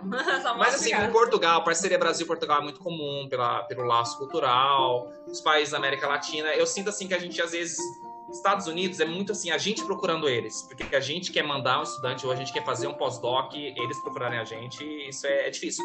A, a, e a gente tem, por outro lado, assim, é, casos de sucesso, por exemplo, um estudante, é, o que chama Darlan, Darlan, vou fazer a menção correta, Darlan Cândido, um estudante da UFC, fez farmácia aqui, e ele está participando agora na Universidade de Oxford, está fazendo um doutorado lá, da pesquisa do Covid. Ele ficou famosíssimo é, do, do, genoma, né, do Covid apareceu no Jornal Nacional, apareceu em todas as mídias e, e publicou, acho que foi Nature ou Science, acho que foi Science como primeiro autor, Science. E eu fiquei assim, a gente aqui ficou trabalho, é. todos orgulhosos, porque ele é aluno da casa aqui da Universidade Federal do Ceará. Então, assim, é um brasileiro fazendo sucesso lá fora, assim como o William está fazendo ali seu, sua, sua carreira, sua trajetória Obrigado. científica. Então, muitas vezes é a gente buscando eles, né, William? Eu acho que você deve concordar comigo. Sim, concordo. Então, o William é da, da ciência, também é cientista, tem essa trajetória também do, do exterior, né? E a gente, atrás, e a gente né? não tem como trabalhar sozinho. Gente, é, o que o João falou, o, essa questão, assim, é, no, é, no Brasil e em outros lugares também se desconhece muito o que é ciência, onde se faz ciência, é só Estados Unidos, é só Europa. Não, é, a, as universidades públicas no Brasil têm essa missão, uma das missões. A gente tem a missão do ensino, pesquisa e extensão, quando a gente é contratado pelas universidades federais, né? Então, assim, todo laboratório sério, essencialmente, é, todo exemplo, grupo vai ter uma atividade de pesquisa com mais ou menos impacto, mas tem muitos grupos muito bons. Na minha universidade, por exemplo, né? O nome da minha universidade é Universidade Internacional é, Universidade da Integração Internacional da Lusofonia Afro-Brasileira. Na nossa universidade, o enfoque acaba sendo muitas vezes os países da África, né? Os países que falam a língua portuguesa na África. É, são acho então, que são então, três universidades federais então. de integração com a América a Unila, Latina. Tem a UNILA, né, que é da América Latina, e a UNILAR. Ah, são só duas? É, então, basicamente, né, assim, a gente acaba saindo desse eixo, né? Não, nem tudo está nos Estados Unidos e Europa. A gente tem muitas parcerias, vários professores lá é, na Unilab. Eu entrei em 2020 na Unilab, esse ano, né? Mas tem vários professores que já estão lá há mais tempo, e tem parcerias com outros países, Guiné-Bissau, é, vários Nossa. países, assim, tem bastante parceria na área da saúde, sabe? É bem bacana. Mas, assim, eu nada, nenhum preconceito, muito pelo contrário, muita admiração aos laboratórios dos Estados Unidos e Europa, Austrália também. É, inclusive, tem um laboratório que é do MIT, né, Instituto de Tecnologias de Massachusetts, que é na nossa área, meu Deus, é um sonho de consumo. Sim, várias das técnicas que a gente então, eu deles, me sentiria né? honradíssimo então... de futuramente fazer um pós-doc, fazer um estágio de fora e trazer uma tecnologia. A gente muitas vezes vai prospectar a tecnologia, a, a gente busca as interações para prospectar. Então, essa tecnologia do imunolipossoma que a gente trouxe de Ohio E o México hoje nos procurou para absorver essa tecnologia. Então a gente vai difundindo. É assim que funciona a ciência, né? Nossa, que legal. Vocês têm que voltar aqui um dia para falar dessas parcerias com a África, com os países também. Aí tem, eles recebem muitos estudantes da África, É tem convênio. legal. A gente tem um, tem convênio com os, estu- os estudantes vêm, tem os convênios de pesquisa. É, um- é muito E bacana. a cidade, a Raquel vai, po- poderia comentar por que, que essa Universidade Federal foi para Redenção. É, na verdade, Redenção, né, foi a cidade que primeiro a- aboliu a escravidão, né, dos, do Na- acho que do Brasil, né? Brasil, exato. É, foi alguns anos antes da Lei Áurea. É, e daí é uma cidade assim que tem essa importância histórica, né? E por isso a Unilab veio para essa essa cidade, né? Nessa região. Além disso, não só a questão da, dos países africanos, né? A Unilab ela também vem com outras. é, é, a gente poderia ficar aí aqui falando muito tempo sobre isso, né? A Unilab ela tem outros princípios também, né? Além da internaciona- internacionalização, que é importante, né? A gente também tem a interiorização. Então, quando a gente está falando aqui de Ceará, a gente está falando do interior do Ceará, quando a gente está falando de redenção. Parece muito próximo, né? Para nós somos São Paulo, tudo é muito perto. É, e uma 60 coisa, assim, só 60 pra- quilômetros é aqui do lado. Quem não né? conhece Mas Fortaleza, Fortaleza é uma metrópole. Tem, a região metropolitana tem 4 milhões de habitantes. Então tem absolutamente tudo. Uma cidade é, grande, brasileira, com seus contrastes, como todas são. Uma região muito rica, regiões pobres, mas uma cidade que as coisas acontecem. Ela realmente é uma cidade que eu considero muito boa. Gosto muito de morar aqui. Mas no Ceará, você anda, a, como a Raquel tá falando, 60 quilômetros, aí você vai encontrar cidadezinhas, sem estrutura. São cidades pequenas, né? Então, que nem, por exemplo, cidade, Redenção é uma cidade muito pequena, né? É, mas ali a gente acaba atraindo, né? Não só, claro, tem alguns estudantes de Fortaleza, mas principalmente os estudantes do interior do Ceará, não só de Redenção, eles vêm de outras cidades. Então, assim, tem a, essa, como é que fala? É, a descentralização do eixo, né? De pesquisa, ensino e E, extensão. e- e imaginem, a Raquel é contratada do Instituto de Ciências da Saúde, então tem o curso de enfermagem, curso de farmácia, e eventualmente eles têm plano de ter o curso de medicina. Imagina o impacto em saúde pública que um curso de enfermagem, um curso de farmácia, um Não, curso de medicina certeza, trazem para uma comunidade um, um realmente Uma poder transformador, pequena, né? Cidade E, e a gente já vê a cidade transformada, né? Que A, a Unilab é muito recente, tem 10 anos, mas a cidade já evoluiu muito. Então, porque traz toda uma cadeia junto com a universidade, né? Então, isso realmente impulsionou o desenvolvimento da cidade, da, não da cidade, da região, é a região do maciço do Baturité. É. Nossa, que experiência legal. Eu não tinha noção que vocês estavam fazendo essa- esse tipo de coisa. que legal, é. gente. Que legal. A gente não só vai à praia, apesar de parecer quem nos segue nas redes sociais, parece que a gente só vai à praia. mas A gente não, não é uma verdade. A gente, trabalha também. muito. A praia é de 15 em 15 dias, sábado ou domingo. É, mas aí Não, não. A gente, vai, a gente tira muitas fotos. Muitas então fotos e vai publicando. Não, mas não era isso. Mas é que lindo. assim, ah, eu sabia desse trabalho que vocês estavam fazendo de, de pesquisa, né? Mas esse trabalho com relação à interiorização e. Nós É, somos por sim, essa- parceiros aqui. O Que laboratório coisa que eu, o laboratório que eu trabalho na UFC, a Raquel também é pesquisadora porque ela orienta alunos de pós-graduação nesse laboratório. Então, parte do trabalho dela, não É. só como docente de dar aula, mas como pesquisadora, ela também desenvolve seus trabalhos também na UFC, porque a gente tem essa parceria. É, na verdade, a Unilab, né, que é o curso de farmácia, ele é recente. Recente, tem um então, ano. ainda não, nós não, Não, temos... três anos. Tem, Três anos, né, mais ou menos. é, na verdade, ele deu... Vai tá, tá entrando no terceiro ano agora, né? É, o curso, ele ainda não tem formados, egressos. Então, a gente ainda não tá com estudantes de farmácia graduados ali na própria Unilab, né? Fazendo pós-graduação. Então, a gente tem alunos de pós-graduação de outros... é, aqui da UFC ou de outros cursos da UFC, né? Eu tenho É, pra você ter uma ideia, é o curso de farmácia da UFC que eu trabalho, eu acho que tem 95 anos ou quase 100 anos. Não tenho certeza da. Mas é um É curso mais antigo muito antigo. É mais antigo que o de Ribeirão. Sim, Porra. é um curso muito antigo.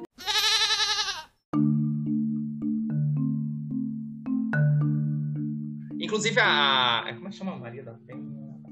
A Lei Maria da Penha, né? Lei, lei contra a violência é, contra as mulheres. A Maria da Penha estudou na UFC, ela é farmacêutica daqui. Ela é Eu, farmacêutica. não da sabia, eu nem sabia que a Maria da Penha era farmacêutica. É, Eu também não, descobri aqui. Eu já sabia. Eu descobri, eu descobri isso no podcast, cara. Você não tá ouvindo mamilos, mentira. Acredito que no mesmo prédio que eu trabalho, porque eu trabalho num prédio antigo. Ela deve ter feito aula no mesmo prédio. Ó, qualquer, qualquer dúvida, ouçam o podcast Fronteiras Invisíveis do, Futebol sobre o Ceará. Eles falam, falam da Maria da Penha, que é a farmacêutica, foi, foi farmacêutica realmente, e da cidade de Redenção, que foi a primeira cidade a abolir a escravidão no Brasil. Olha. Pois é, e lá tem Ah. uma, uma fazenda ainda que a gente ainda, por conta da pandemia, a Não gente ainda visitou. não conseguiu visitar, mas a gente tem bastante vontade de conhecer. É É, a fazenda que deu origem à, à cidade do, do- de Fortaleza, né? Era Não, uma fazenda gente ligada tá à escravidura. Não, a gente tá falando dessa fazenda da- de redenção agora. Que tinha. Como é que chama? O. Senzala, né? É, tinha que tem as senzala. senzalas e É. tal. A gente ainda Na dúvida- conhecer. Ouçam o podcast, é mais fácil. Tá, muito, Legal, muito bem. legal. Boa indicação. Gente, eu achei muito legal é, essa coisa do projeto, assim como o Mentira. Eu tô, assim, em- embasbacado. muito, Muito le- bom. Muito legal. Eu, assim, Os eu. É, eu já tinha um. Quatro. Eu sabia que existia a, a, a faculdade, né? A universidade, por causa da Larissa, né? Nos contratos. Sim, sim, isso é verdade. E, mas eu não sabia que era tudo isso. É, eu, assim, eu tô, eu estou apaixonado pelo projeto dessa, dessa. Muito legal, velho. Muito legal. Só vir conhecer. É, precisa ver conhecer, então depois Ah, Esperem a pandemia acabar e venham. Ah, com certeza. Vamos, vamos fazer isso aí. Você tá um quero- pouquinho mais longe, É, o William. Tá na, na Irlanda, né? Que você vai do lugar mais nublado pro lugar mais ensolarado. Você vai estranhar. Ah, gente, eu acho que não sei. Não, é, mas- nossa, vai ser bom ter um pouquinho de sol, hein? Eu posso. é, é, Eu acho que eu já envelheci em 3 anos, eu envelheci uns 15 anos por causa do sol. Aí é importante a gente falar da fotoproteção, né? A gente precisa sempre falar, falar da fotoproteção de saúde. Não, é estética, é esqueça, saúde. não esqueça. Eu realmente uso protetor 70, mas ainda assim o sol é muito forte. Nossa senhora. e assim, eu já até me coloco ali, aqui no ar, né? Se precisar de alguma ajuda, se algum qualquer coisa, é, nossa, já me coloco à disposição porque eu fiquei apaixonado pelo projeto. Que É, legal, que legal. de um farmacêutico clínico, eu tô aqui. Eu vou te, eu vou te chamar para as minhas lives do meu projeto, um projeto de extensão. extensão. É, tem um projeto de extensão da farmácia Ah, Unilab. eu vou te chamar para uma... Agora Não, vai ser o mesma- contrário. Agora você que vai ser o entrevistado. não, mesma coisa aqui. Se tiver alguma coisa de bioinformática que eu possa ajudar, vai ser. É, Os dados dando robôs. Não, é, pode essa parte Se você- desenho, né? Depois eu mando o link do, do Max Steel pra vocês. Meu sobrinho adorava, gente. Exterior, É, né? um, Farmacêutico um- a- exterior. exatamente. Como um farmacêutico pode atuar no exterior. É interessante É. também. E o João, a Larissa já tinha comentado É. do seu nome. Ela falou: ah, chama ele, eu vou chamar você É, também. ainda, Não, pode É. ficar, pode chamar. E- eu tenho uma colega, uma colega, eu já falei para a gente chamar ela aqui também uma vez, ela é de Portugal. E assim, ela realmente é farmacêutica e atua na área, né? Eu fui pra Ah, informática agora. Na Sim, farmácia sim, mesmo. ela, sim, ela atua na parte de. Porque a- a ciência, William, é, tes- é testemunha disso, né? Essa questão de êxodo científico, né? Muita gente foi pro exterior e trabalha hoje em pesquisa fora, né? Muita, muita gente mesmo, assim. Eu. Nossa, eu só a nossa eu sala tem conheço muito. muita O William é. vai conhecer, É. obviamente, é o, é o universo dele, né? Muito mais gente. Mas, é, gente, isso tá, tá crítico. Muita gente. É, não, foi. A gente ficou ainda mais nos últimos anos. Né? O pessoal tá indo mesmo.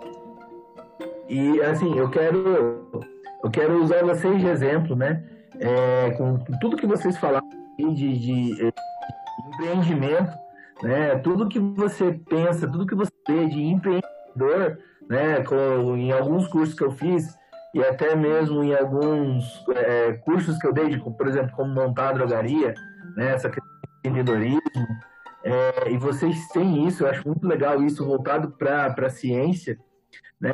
Eu quero saber de vocês, é, de tudo isso, vocês já montaram produtos? Já saiu alguma coisa? Ou qual é a dificuldade de uma pesquisa é, é, acabar num produto? Né? Como, que é, como que é isso aí? Gustavo, essa é uma pergunta. Esse Gustavo, né? João Gordo, Gustavo. Essa é uma pergunta excelente. Essa pergunta eu sempre ouço. É uma pergunta assim que, desde 2014, quando eu estava fazendo meu, meu estágio de doutorado fora, nos Estados Unidos, meu orientador na época perguntou, porque lá a gente via, ah, fulano de tal tem uma, uma, uma empresa por trás. Então a empresa tá patrocinando aquele estudo porque ela tem um interesse clínico naquela molécula, né? Então era, era muito comum.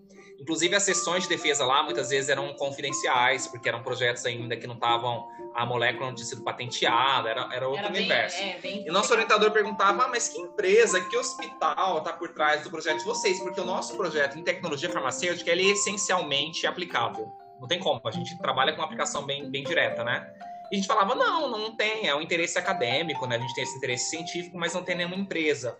Isso é, é recorrente, é recorrente porque é o que a sociedade espera. A sociedade, ela enxerga mais a importância quando aquilo chega até o mercado. Ela chega não consegue ver assim, ah, mas né? esse estudo é importante porque ele vai te responder uma questão biológica, uma questão é, de farmácia importante, que vai embasar outros estudos, que vai dar subsídio para outras pesquisas, que vai fazer gerar aquela roda da ciência, do conhecimento, e aquilo é importante para a sociedade, aquilo obviamente vai, vai ter reflexo num, num, produto, vamos chamar assim, numa coisa mais palpável. Não, as pessoas não têm essa, vamos dizer assim, essa paciência ou essa visão, não tem que ter mesmo. São pessoas muitas vezes são leigas. É, é, ela consegue ver a importância da sua pesquisa se você chega com um produto, se você chega igual aquele pesquisador da USP São Paulo com o, o Vonal Flash, que, é, que é, é, é, o caso bem sucedido da USP, né? Que é uma patente que já gerou mais de 18 milhões de reais para a USP que ele desenvolveu um, comprimido, acho que sublingual. Então, aquilo é, é a sociedade fica sabendo e, e valoriza. A, gente que trabalha ah, numa pesquisa talvez distante desse nível não consegue ter essa visibilidade. Então, meu, meu grande assim propósito e sonho, e desafio como pesquisador é conseguir transpor essa barreira, né? É conseguir sair, obviamente, é, a pesquisa básica que gera conhecimento, ela é fundamental, não tem como você ter uma pesquisa aplicada ela, sem além ela. Disso, além dela gerar conhecimento, ela gera recursos humanos, gera recursos humanos, a gente forma, mestrado, alunos, doutorado. É. É, então, ela, ela gera a ciência, né? O conhecimento é, é, fundamental. Mas o produto é fundamental. Mas o produto é fundamental. Então, para que, que, que a gente precisa? Primeiro, a gente precisa de uma, no Brasil, mudar um pouco esse esse como a ciência é feita. A ciência é feita no Brasil basicamente com apoio governamental, apoio público. Ela precisa receber incentivo privado. Ela precisa, no caso, a gente está falando de medicamento, né, de nano, empresas, indústrias farmacêuticas por trás. Interessadas. Interessadas. Produto, né, é, a gente recebe, a gente tem interação com a indústria. Apagando o incêndio, assim, é, resolvendo problemas ou de Anvisa, ou um problema regulatório, ou um problema pontual. Então, a gente, a gente tem, às vezes, o domínio de uma técnica, um equipamento, eles pagam para a gente fazer parte do projeto. O que a gente precisa é ter uma parceria de verdade, desde a concepção do projeto, como acontece muitas vezes com o laboratório Cristália. Cristália, que fica em São Paulo, né? Fica na região de Campinas eles muitas vezes você consegue, é, o pesquisador faz uma proposta, uma empresa de procura, porque você tem seu nome naquela área, e vocês, desde o início, montam um projeto juntos. E aquele projeto tem um interesse industrial. Então você vai patentear a molécula, patente, você vai desde o início pensando em todas as questões que são importantes para um produto, e você tem um, um parceiro que, se aquilo do ponto de vista pré-clínico tiver sucesso, ou seja, em camundongo, você vê regressão de tumor, você vê um, um, é, um produto seguro, você tem condição da empresa é, fazer investimento numa área que a gente chama de uma área GMP, uma área que tenha boas práticas de fabricação, boas práticas de laboratório, porque sem isso, sem essa área que é regulamentada pela Anvisa, ou seja, que você tem um controle físico-químico, microbiológico, em, em, todos os aspectos, pensando na segurança de medicamento, sem isso você não consegue produzir esse medicamento para ir para estudo clínico. Eu então, para estudo clínico, você precisa coordenar os esforços do laboratório com a questão da Anvisa, porque a Anvisa tem que aprovar o seu estudo clínico, você tem que ter um hospital parceiro.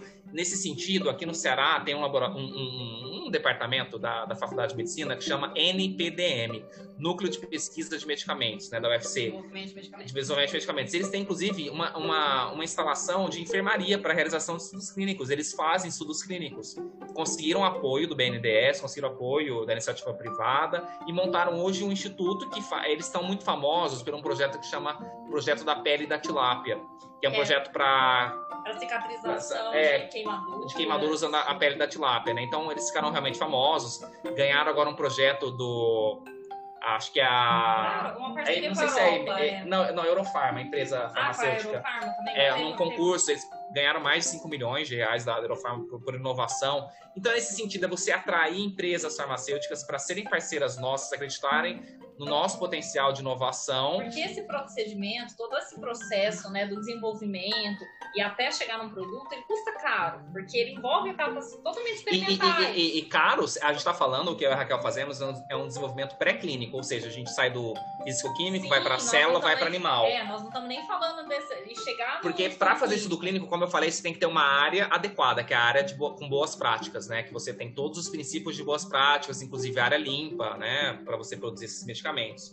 E, e, tem que ter, obviamente, ali, você tem que ter um protocolo de pesquisa clínica aprovado pela Anvisa, tem que ter um, um, grupos ali é, hospitais, por exemplo, participando, tudo isso é muito mais complexo e só com dinheiro público é impossível fazer isso. Impossível. A gente precisa ter o, o braço da iniciativa, da iniciativa privada. Isso, isso é o que falta. É por isso que às vezes é bem importante, né, a iniciativa privada poder ver, né, o que, que as universidades estão fazendo e gerar uma interação maior, que é justamente o que a gente estava falando. A nossa experiência lá nos Estados Unidos era que as empresas adotavam um projeto desde o início e elas investiam às vezes mais de milhões. Mas é isso, isso vem mudando. Né? Por exemplo, as empresas farmacêuticas grandes, a Rocha, eu sei que tem isso, elas incubam às vezes projetos, grandes sim, ideias, sim, tem concursos de ideias da universidade que você manda como se fosse um, um projeto e aí a, a, é avaliado pela empresa e seu projeto pode ser incubado, então, pela empresa. Então, ela é. pode. É, é, esse tipo de parceria pode acontecer. Isso eu acho que vem mudando a cultura. E aqui no Ceará, em particular, tem muito esse incentivo. Claro que São Paulo também tem, mas falando na, na nossa realidade aqui no Ceará, tem muito essa questão da, dos projetos de fomento, né, da FUNCAP, eles são muito voltados para inovação. Então, muito com, essa, com esse objetivo de final de produto mesmo. Só para né? citar um exemplo internacional super famoso, que as pessoas vão conhecer, a, a, vacina da Oxford, a vacina da Oxford, que é a universidade, e a AstraZeneca, que é uma indústria farmacêutica. Então, é um exemplo clássico ali de uma parceria entre universidade e indústria. Isso é o que vai mover ali a, o sonho da nossa pesquisa, que é ter aplicação, realmente. E vocês acham que, com toda essa questão aí da pandemia, né, que precisa dessa inovação, até mesmo da questão da divulgação científica, né? É, vocês acham que esse cenário, sei lá, médio prazo, é, ele muda no nosso país? Você acha que a empresa, ela vai, as empresas vão uh, investir mais, em, principalmente nessa questão de, de, de, medicação, de medicamentos? Né? Eu acho que essa é uma, uma, colocação importante. Eu acho que a percepção de ciência mudou muito com a pandemia. Eu acho que se trouxe a questão de discussão de ciência para pessoas que não falavam disso. Então, só isso eu já acho positivo. É, mostrou a importância, na verdade, que às vezes a gente vai ter que realmente ter um, o desenvolvimento de um, de um novo produto para atender uma necessidade nova. Então, por exemplo, o Covid era uma coisa que a gente não tinha essa necessidade. Nem medicamento nem vacina. É, gerou, inclusive, isso problema, gerou editais. Né? A gente tem hoje editais, inclusive públicos, com a temática de Covid. Inclusive, eu participo de um deles. Eu participo, não falei nada disso porque não, não recebemos a é, resposta ainda. E eu, e eu, participo de um edital lá da Unilab que foi aprovado para enfrentamento do Covid dentro da nossa universidade e para a sociedade externa ali. Então, Inclusive, a Raquel conseguiu montar agora um laboratório em função desse edital tá do montando, Covid. É, a gente está montando uma estrutura lá para produção de álcool em gel, para atender a universidade e também alguma. Agora, essa, essa questão nacional, da, é porque assim, o, o Brasil tem, obviamente, empresas farmacêuticas, mas muitas delas, a maior parte, na cadeia da produção de genéricos. Isso com a lei de genéricos, revolucionou, mas que realizam P&D, empresas farmacêuticas que realizam P&D de verdade, são poucas. São poucas. É, eu citei o exemplo do Cristália, que é um laboratório que a gente sempre fala, né, porque fazem P&D até do início, né, da, da molécula, mas isso é, é, um, é um desenvolvimento que o Brasil passa, eu espero que o Brasil amadureça nesse sentido de ter indústrias farmacêuticas realizando P&D aqui, não só invasando ou, ou rotulando, vem de fora o produto, é, é produzido fora e aqui só embala que é muito que acontece hoje para esses medicamentos mais caros, para os biofármacos, né? Esses anticorpos monoclonais todos, esses medicamentos mais tecnológicos. Peraí, que eu não sabia que vocês estavam mexendo com Covid, depois eu, eu mando e-mail sobre isso. E assim, a área de vocês, ela, ela tem uma aplicação, é, é, é câncer, gente. É, é, é, aquela coisa que, meu Deus, por que, que, que não vai, né? Porque, é, desculpa aqui o termo, se levar isso para frente, vai rachar o cu de ganhar dinheiro. É, e que a empresa não vai, eu não entendo, eu não entendo. É, do ponto de vista público, eu acho que até quem trabalha com câncer tem até mais chance, porque tem, tem mais edital. Em, a, o, o DECIT, que é um órgão do Ministério da Saúde, sempre, além do CNPq, o, o, próprio Ministério da Saúde fomenta, eles têm mais dinheiro que os outros ministérios, eles, eles fomentam pesquisas e, e a temática de câncer, coisas com aplicação no SUS, sempre tem destaque. Nanotecnologia também tem Nanotecnologia destaque. tem destaque. A gente está numa área, vamos dizer assim, do ponto de vista de possibilidade, as possibilidades não são muitas, são poucas, mas dessas poucas a gente está numa área que tem mais. Que tem mais. A gente reconhece isso do que frente, frente à área de humanas, por exemplo, frente a outras áreas que são mais problemáticas. a área da saúde, né? Ela A área da saúde tem. privilegi- É, é, é, privilegiada, né? Porque a É. gente nota essa, essa necessidade é mais clara, eu É, acho. é, acho que tem é. muito a ver com isso. Show de bola. É aquilo que eu falei, eu tô aqui embasbacado com tudo, da parte da ciência, da, da, nanotecnolo- da- da nanotecnologia, mas dessa parte, vamos colocar aqui, mais filosófica da, da- do, trabalho de vocês, né? Do fomento da pesquisa, do fomento do A, a gente não pode perder isso, viu, João? Porque senão a gente, eu acho que fica robotizado. A gente precisa, eu acho, dessa questão que você está falando, de refle- refletir mesmo sobre o contexto que a gente vive, o contexto social, econômico. Acho que tudo isso direciona, norteia o nosso trabalho. Eu acho isso muito legal e a visão que vocês têm, a- a- até a paixão que vocês falam, né? É uma coisa que eu não vejo aqui. Que bom, fico feliz. Bom, É muito legal, legal. Vocês estão de Nós parabéns. estamos tão apaixonados que nós casamos, inclusive. é, a gente, a gente se apaixonou, se apaixonou, se apaixonou. Ela falou tão lindamente assim sobre a nanotecnologia, sobre a pele, eu me apaixonei. Foi basicamente isso. A gente estava começando a pós-graduação quando a gente. Se apaixonou Se no apaixonou, laboratório. Coisa é. impressionante. O laboratório é um, é um ambiente de paixão. Você tem que tá... O William concorda, William, você tem que ser apaixonado Eu pelo laboratório. Pra inteiramente. você, pra você ficar no laboratório, persistir na carreira científica, você tem que ser apaixonado, não é assim? Porque você, ó, não, não tem muito dinheiro, não tem muita fama, não tem muito fica lá, reconhecimento. é, Só tem dor de tempo, né, cabeça. Só ter um- protocolo que vai dar pau depois de quatro anos. Pra você ter, tipo, uma vez a cada três, quatro anos sair pulando que você achou um negócio. Então você tem que gostar muito do, do- processo. E é, assim, você- é um ambiente que a gente tem que se automotivar. Muitas vezes o ambiente externo não motiva muita gente. A gente precisa se automotivar, E ter a a- motivação de gerar aquele conhecimento, a ter a motivação de ciência? vencer aquele desafio. E ciência é assim, uma coisa que é tentativa e erro, né? Não é uma coisa. Se a gente já soubesse tudo, não tinha por que a gente tentar. Eu vejo, né? às vezes, meus alunos, alunos, às vezes, que eu pego desde sexta, são novinhos, ou ainda alunos mais velhos, de mestrado, doutorado. Ah, professor, não tá dando certo experimentos. Já fiz. Aí a gente discute protocolo. Ah, muda isso, muda aquilo, vamos ler uns artigos, vamos ver a literatura que diz. Vai pra bancada e não dá certo. E vai. E vai resolvendo muito pouco a pouco. E às vezes a gente percebe o desânimo do aluno. E assim, é difícil às vezes a gente mostrar que assim, aquilo faz parte do jogo. E na aquilo- verdade, muitas vezes a acontece. ciência é assim. Ah, não- obviamente, não, não tentativa e erro. A gente faz uma, uma questão racional, a gente, Sim, obviamente, é, se pauta na literatura. É, na verdade, por exemplo, às vezes acontece assim, vamos supor, o aluno teve um resultado que não era o que ele esperava, ou então o experimento não saiu como ele esperava.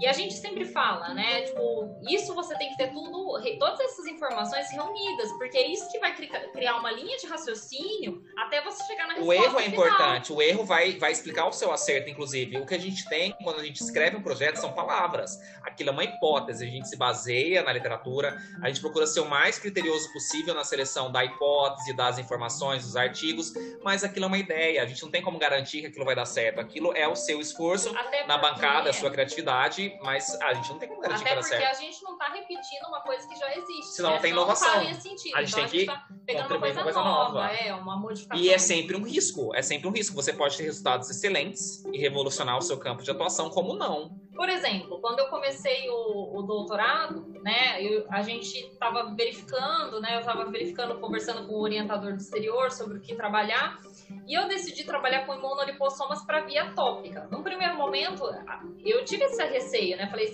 Vai dar certo isso? Vai dar certo. Não é viagem isso? né, na cabeça? É, porque eu tive a ideia de trabalhar com isso e tem pouquíssimos trabalhos Às vezes a gente, a gente inova tanto, inova, inova, inova, a gente pensa, peraí, será que eu não estou viajando demais? A gente E no per- fim, se pergunta isso. Deu super certo, deu um resultado super Não é, William? bacana. A gente conseguiu uma, uma produção é, numa, num artigo de fator de impacto super bom para nossa Motivou o interesse, é, Motivou o interesse da, da mídia. É, de novas pesquisas nisso. A gente, eu continuo trabalhando com isso porque realmente foi um resultado que trouxe para nós uma surpresa, né? Para todos nós, uma surpresa positiva. A, a Raquel trabalha, eu também, né? A gente trabalha com um modelo que a gente chama de xenográfico, né? A gente induz com uma célula que não é do camundongo, uma célula humana, o tumor no, no camundongo. Do Então a gente vai administrando o tratamento, né, a nanopartícula, e vai ah, mensurando, avaliando esse tumor. E a gente, às vezes, meu Deus, o tumor não tá crescendo, ou o tumor tá reduzindo. A gente, assim, que é apaixonado por ciência, a gente fica realmente envolvido. Feliz, né? E assim, eu percebo o aluno quando ele tem perfil, quando ele se encanta com as coisas, quando ele se encanta com o que dá certo, quando ele se encanta E ele todo aquele essa- contexto.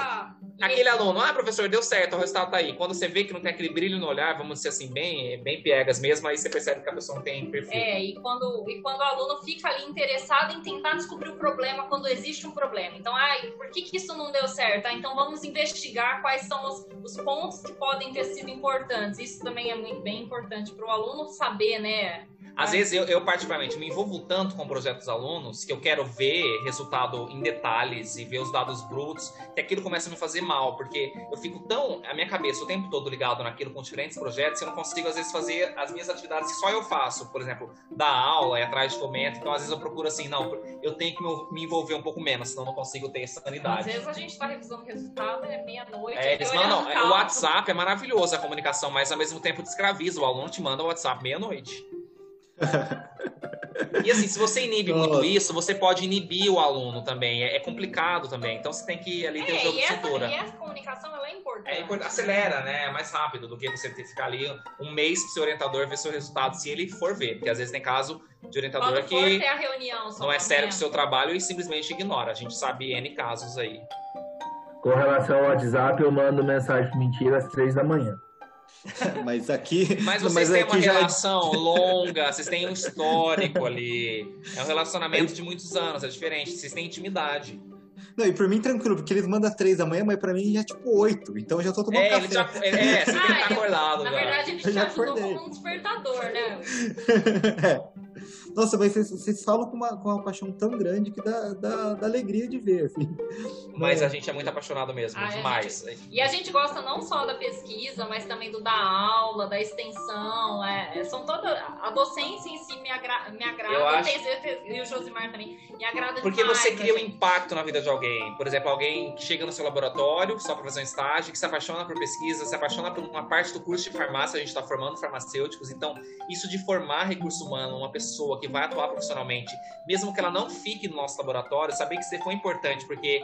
Ah, eu, eu descobri que eu quero ir para a indústria, eu gostei dessa técnica, essa técnica aplicava à indústria, e isso pra gente é, É, ou muito... então ela vai trabalhar na mas ela sabe é, exatamente em que ponto, né, aquilo. Por tava. exemplo, a gente trabalha com liberação É é, modificada, controlada, e a gente sempre cita os exemplos de medicamentos que estão no mercado. Então, trazer essa, essa realidade um pouco para o aluno, né? É, Isso nos motiva muito, assim, de ver o aluno envolvido com o e curso. crescendo mesmo, né, como indivíduo, como, como profissional. É, chegam crianças. A, a gente, até pouco tempo, era, era, nós éramos essas crianças até alguns anos, hoje não mais, né? A gente, graças a Deus, cresceu, se desenvolveu.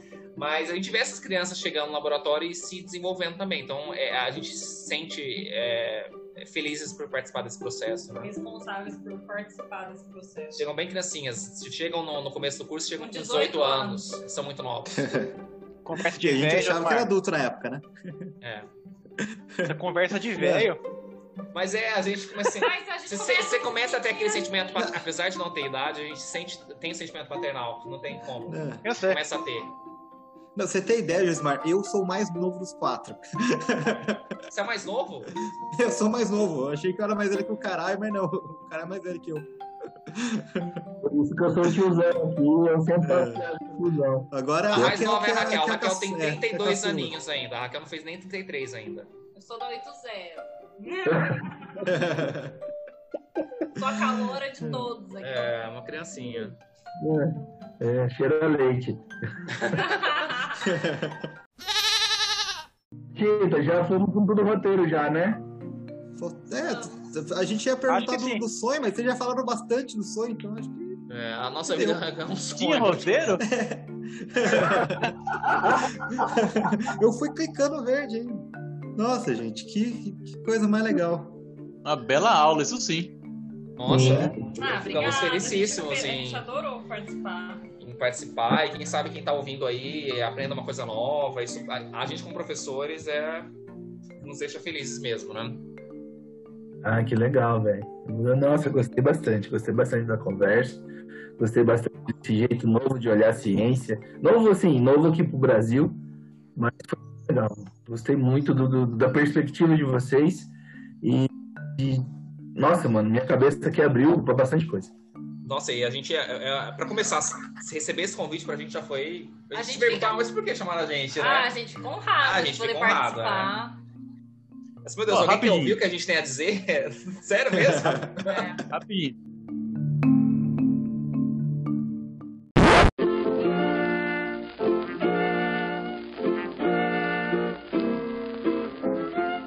Falando de farmacotécnica, eu só queria comentar sobre um negócio que, que aconteceu comigo ontem. Por um acaso, vocês aí no Ceará, Chita, Johnny, ou mentira, alguém conhece algum uma forma farmacêutica do atenolol, colírio? Colírio? Hã? Ai, Mano, não conheço. Não não. Então, Atenolol. ontem à tarde chegou uma cliente lá na farmácia que queria. Eram dois. Não, não vou lembrar agora. Ela queria dois medicamentos. Um X lá, que eu não lembro agora. E falou: Ah, eu quero Ah. atenolol. Atenolol. Eu falei: Ok, mas qual dosagem? Não, qualquer uma, a mais baixa. não. De preferência mais baixo pra colocar no olho, né? De preferência mais baixo. Eu falei, falei, não, não é bem assim que funciona, né? Tem dosagem de 25, 50 e 100, né? Eu peguei, ela falou, ah, a mais baixa. Eu Falei, tudo bem, é a mais baixa, mas não é assim que funciona, tem que ver ela correta, tal, tal. Fui lá e peguei uma caixinha. A caixinha é parecida com essa? Ah, não, moço, é em colírio. Peraí, calma. Até faz sentido, caralho. Acho Assim, que eu um não, eu realmente nunca parecido, vi. será que né? não? Eu falei, não é o, não é o Timolol? Hum. Não, não é. Misoprostol. É. Não é, é, não é o Timopitol. Não, não é. Eu falei, eu falei uns 5, eu acho, que, que- que terminava em ol, que era colírio. A mulher saiu brava comigo, falando que eu não sabia nada de medicamento, que ela queria até um em colírio. Saiu brava comigo ainda, que ela ia pegar em outra far- outra farmácia. Eu falei, fique à vontade, mas. Vai numa farmácia de manipulação, eles manipulam pra senhora o colírio, vai. Manda manipular isso. Quer corilho? Quer supositório? Manda. Eu tô pensando aqui, mas qual vai ser a aplicação disso, poxa? É pra glaucoma, uai. Pera, é isso que eu ia falar. Uma coisa local, né? Sei lá. Glaucoma, você vai usar um, um bloqueador beta? Eu não sei. Aí a gente teria que fazer um estudo de caso aqui, hein? Tem que ser, velho. Porra! Eu, eu fiquei, eu fiquei, eu fiquei. Falei, Não, mas tá loucona, mas tudo bem. Já leva essa ideia pro seu supervisor aí na Irlanda. Vocês que são Ah, é, vocês são inovadores. Eu sou da- inovadores aí, sou- leva sou essa ideia da pra Irlanda. informática, gente. Lá na a empresa não tem colírio. então Testa não nos camundongos na, na, na- no espaço. Manda os ISS. Tô tentando. Juro que eu tô tentando. Não, mas tá pra. A gente tá esperando agora, né? A gente mandou. o- artigo finalmente ficou pronto. A gente revisou e mandou pra, pra, pra revista. A gente tá esperando agora a resposta. Vamos ver.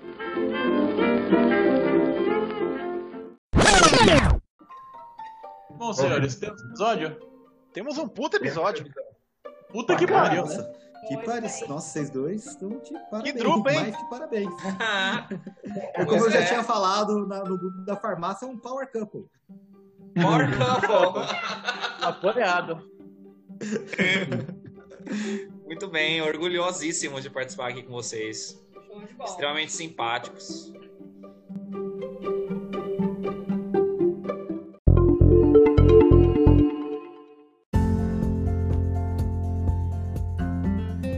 Pessoas, depois dessa espetacular aula deste casal maravilhoso, é hora de dizer tchau, que a gente só tem aqui a agradecer a participação deles, foi espetacular, assim como trabalhos que eles fazem, vocês puderam ver que são trabalhos de altíssimo nível, é, são pessoas, mesmo tão jovens, já estão contribuindo bastante com o progresso da ciência no Brasil, isso, particularmente para mim, acho que também para os meus queridos amigos aqui, me deixa muito orgulhoso de saber né, que vocês saíram dali do mesmo buraco que a gente e estão fazendo uma diferença muito grande no mundo.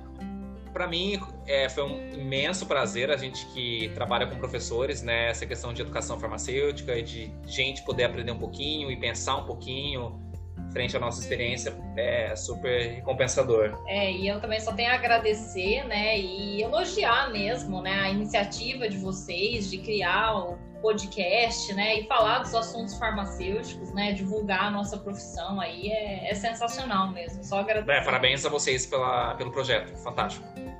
Gente, muito obrigado por ouvir aqui até. Se você chegou até aqui, muito obrigado, né? Dois. É, foi uma aula sensacional, né? E a, a simpatia do, do, do, casal, o amor pelo que eles fazem, é assim, é, é gratificante de ouvir, tá? Sigam aí no meu canal, professor Gustavo Vidal. É, me sigam aí no, no, no, no meu blog. E muito obrigado, gente. Até o próximo vídeo. Bom, pessoas, mentira aqui, falar que eu fiquei emocionado com essa entrevista. Eu, eu, esperava que fosse boa, mas passou das expectativas bastante aqui. Fiquei muito feliz de ter vocês dois com a gente aqui hoje. Né? Espero com certeza voltar mais vezes para contar aí mais causas. Né? Então, só isso que eu tenho a falar. Muito obrigado. E a todos que estão ouvindo, foi bom estar com vocês e brincar com vocês nesse dia tão lindo. Galera, muito obrigado ao casal por primeiramente por ter aceito nosso convite a participar desse podcast. Eu tô igual o Johnny, meio que embasbacado pela aula e a quantidade de informação eu, que a gente recebeu hoje. E de fato também é notório a, a empolgação, a toda a, a emoção que vocês conseguem pôr no trabalho de vocês. Fico muito de fato agradecido pela participação de vocês no, no episódio de hoje. A todos, uma boa noite, um bom domingo, que hoje é um dia de folga. Vamos brincar um pouquinho aqui até o final do domingo. Até mais.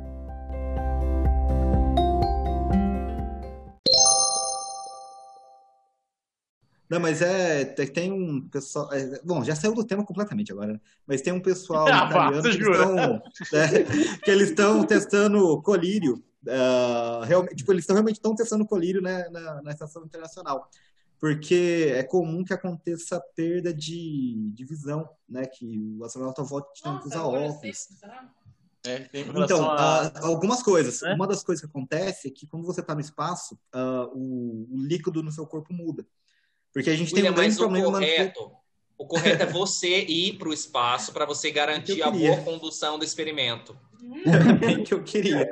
Vai fazendo análise, aí é fogo. Aí o pessoal tá usando um colírio para ver se protege contra. contra... Tá Uma das coisas é que você realmente pode causar glaucoma meio que no espaço, teoricamente. E, e também tem uh, morte de, de células da retina. Então estão tentando um colírio que evite isso. Isso eu vi em algum artigo, onde que a parte da visão é bem, é bem danificada no espaço, na, na microgravidade. Ainda mais para homem. É para homem? Mulher. É, mulher acho que tem mais problema de. Assim, cara, é, mulher eu, é muito mais resistente ao espaço que homem. Eu não sei como é que ninguém Nossa, escreveu um, um vídeo, um livro de ficção científica baseado nisso. Mas mulher é mais resistente do que homem mesmo, né? Tirando pra Alzheimer? É sensível, né? Pra tudo. Ah, e tem mesmo. Eu, eu falei, falei isso com o do colírio. então tem um colírio no espaço mesmo. eu tenho que entrar em contato com esse grupo. É, ainda bem que não é ozônio. é, aí é crítico. Complica.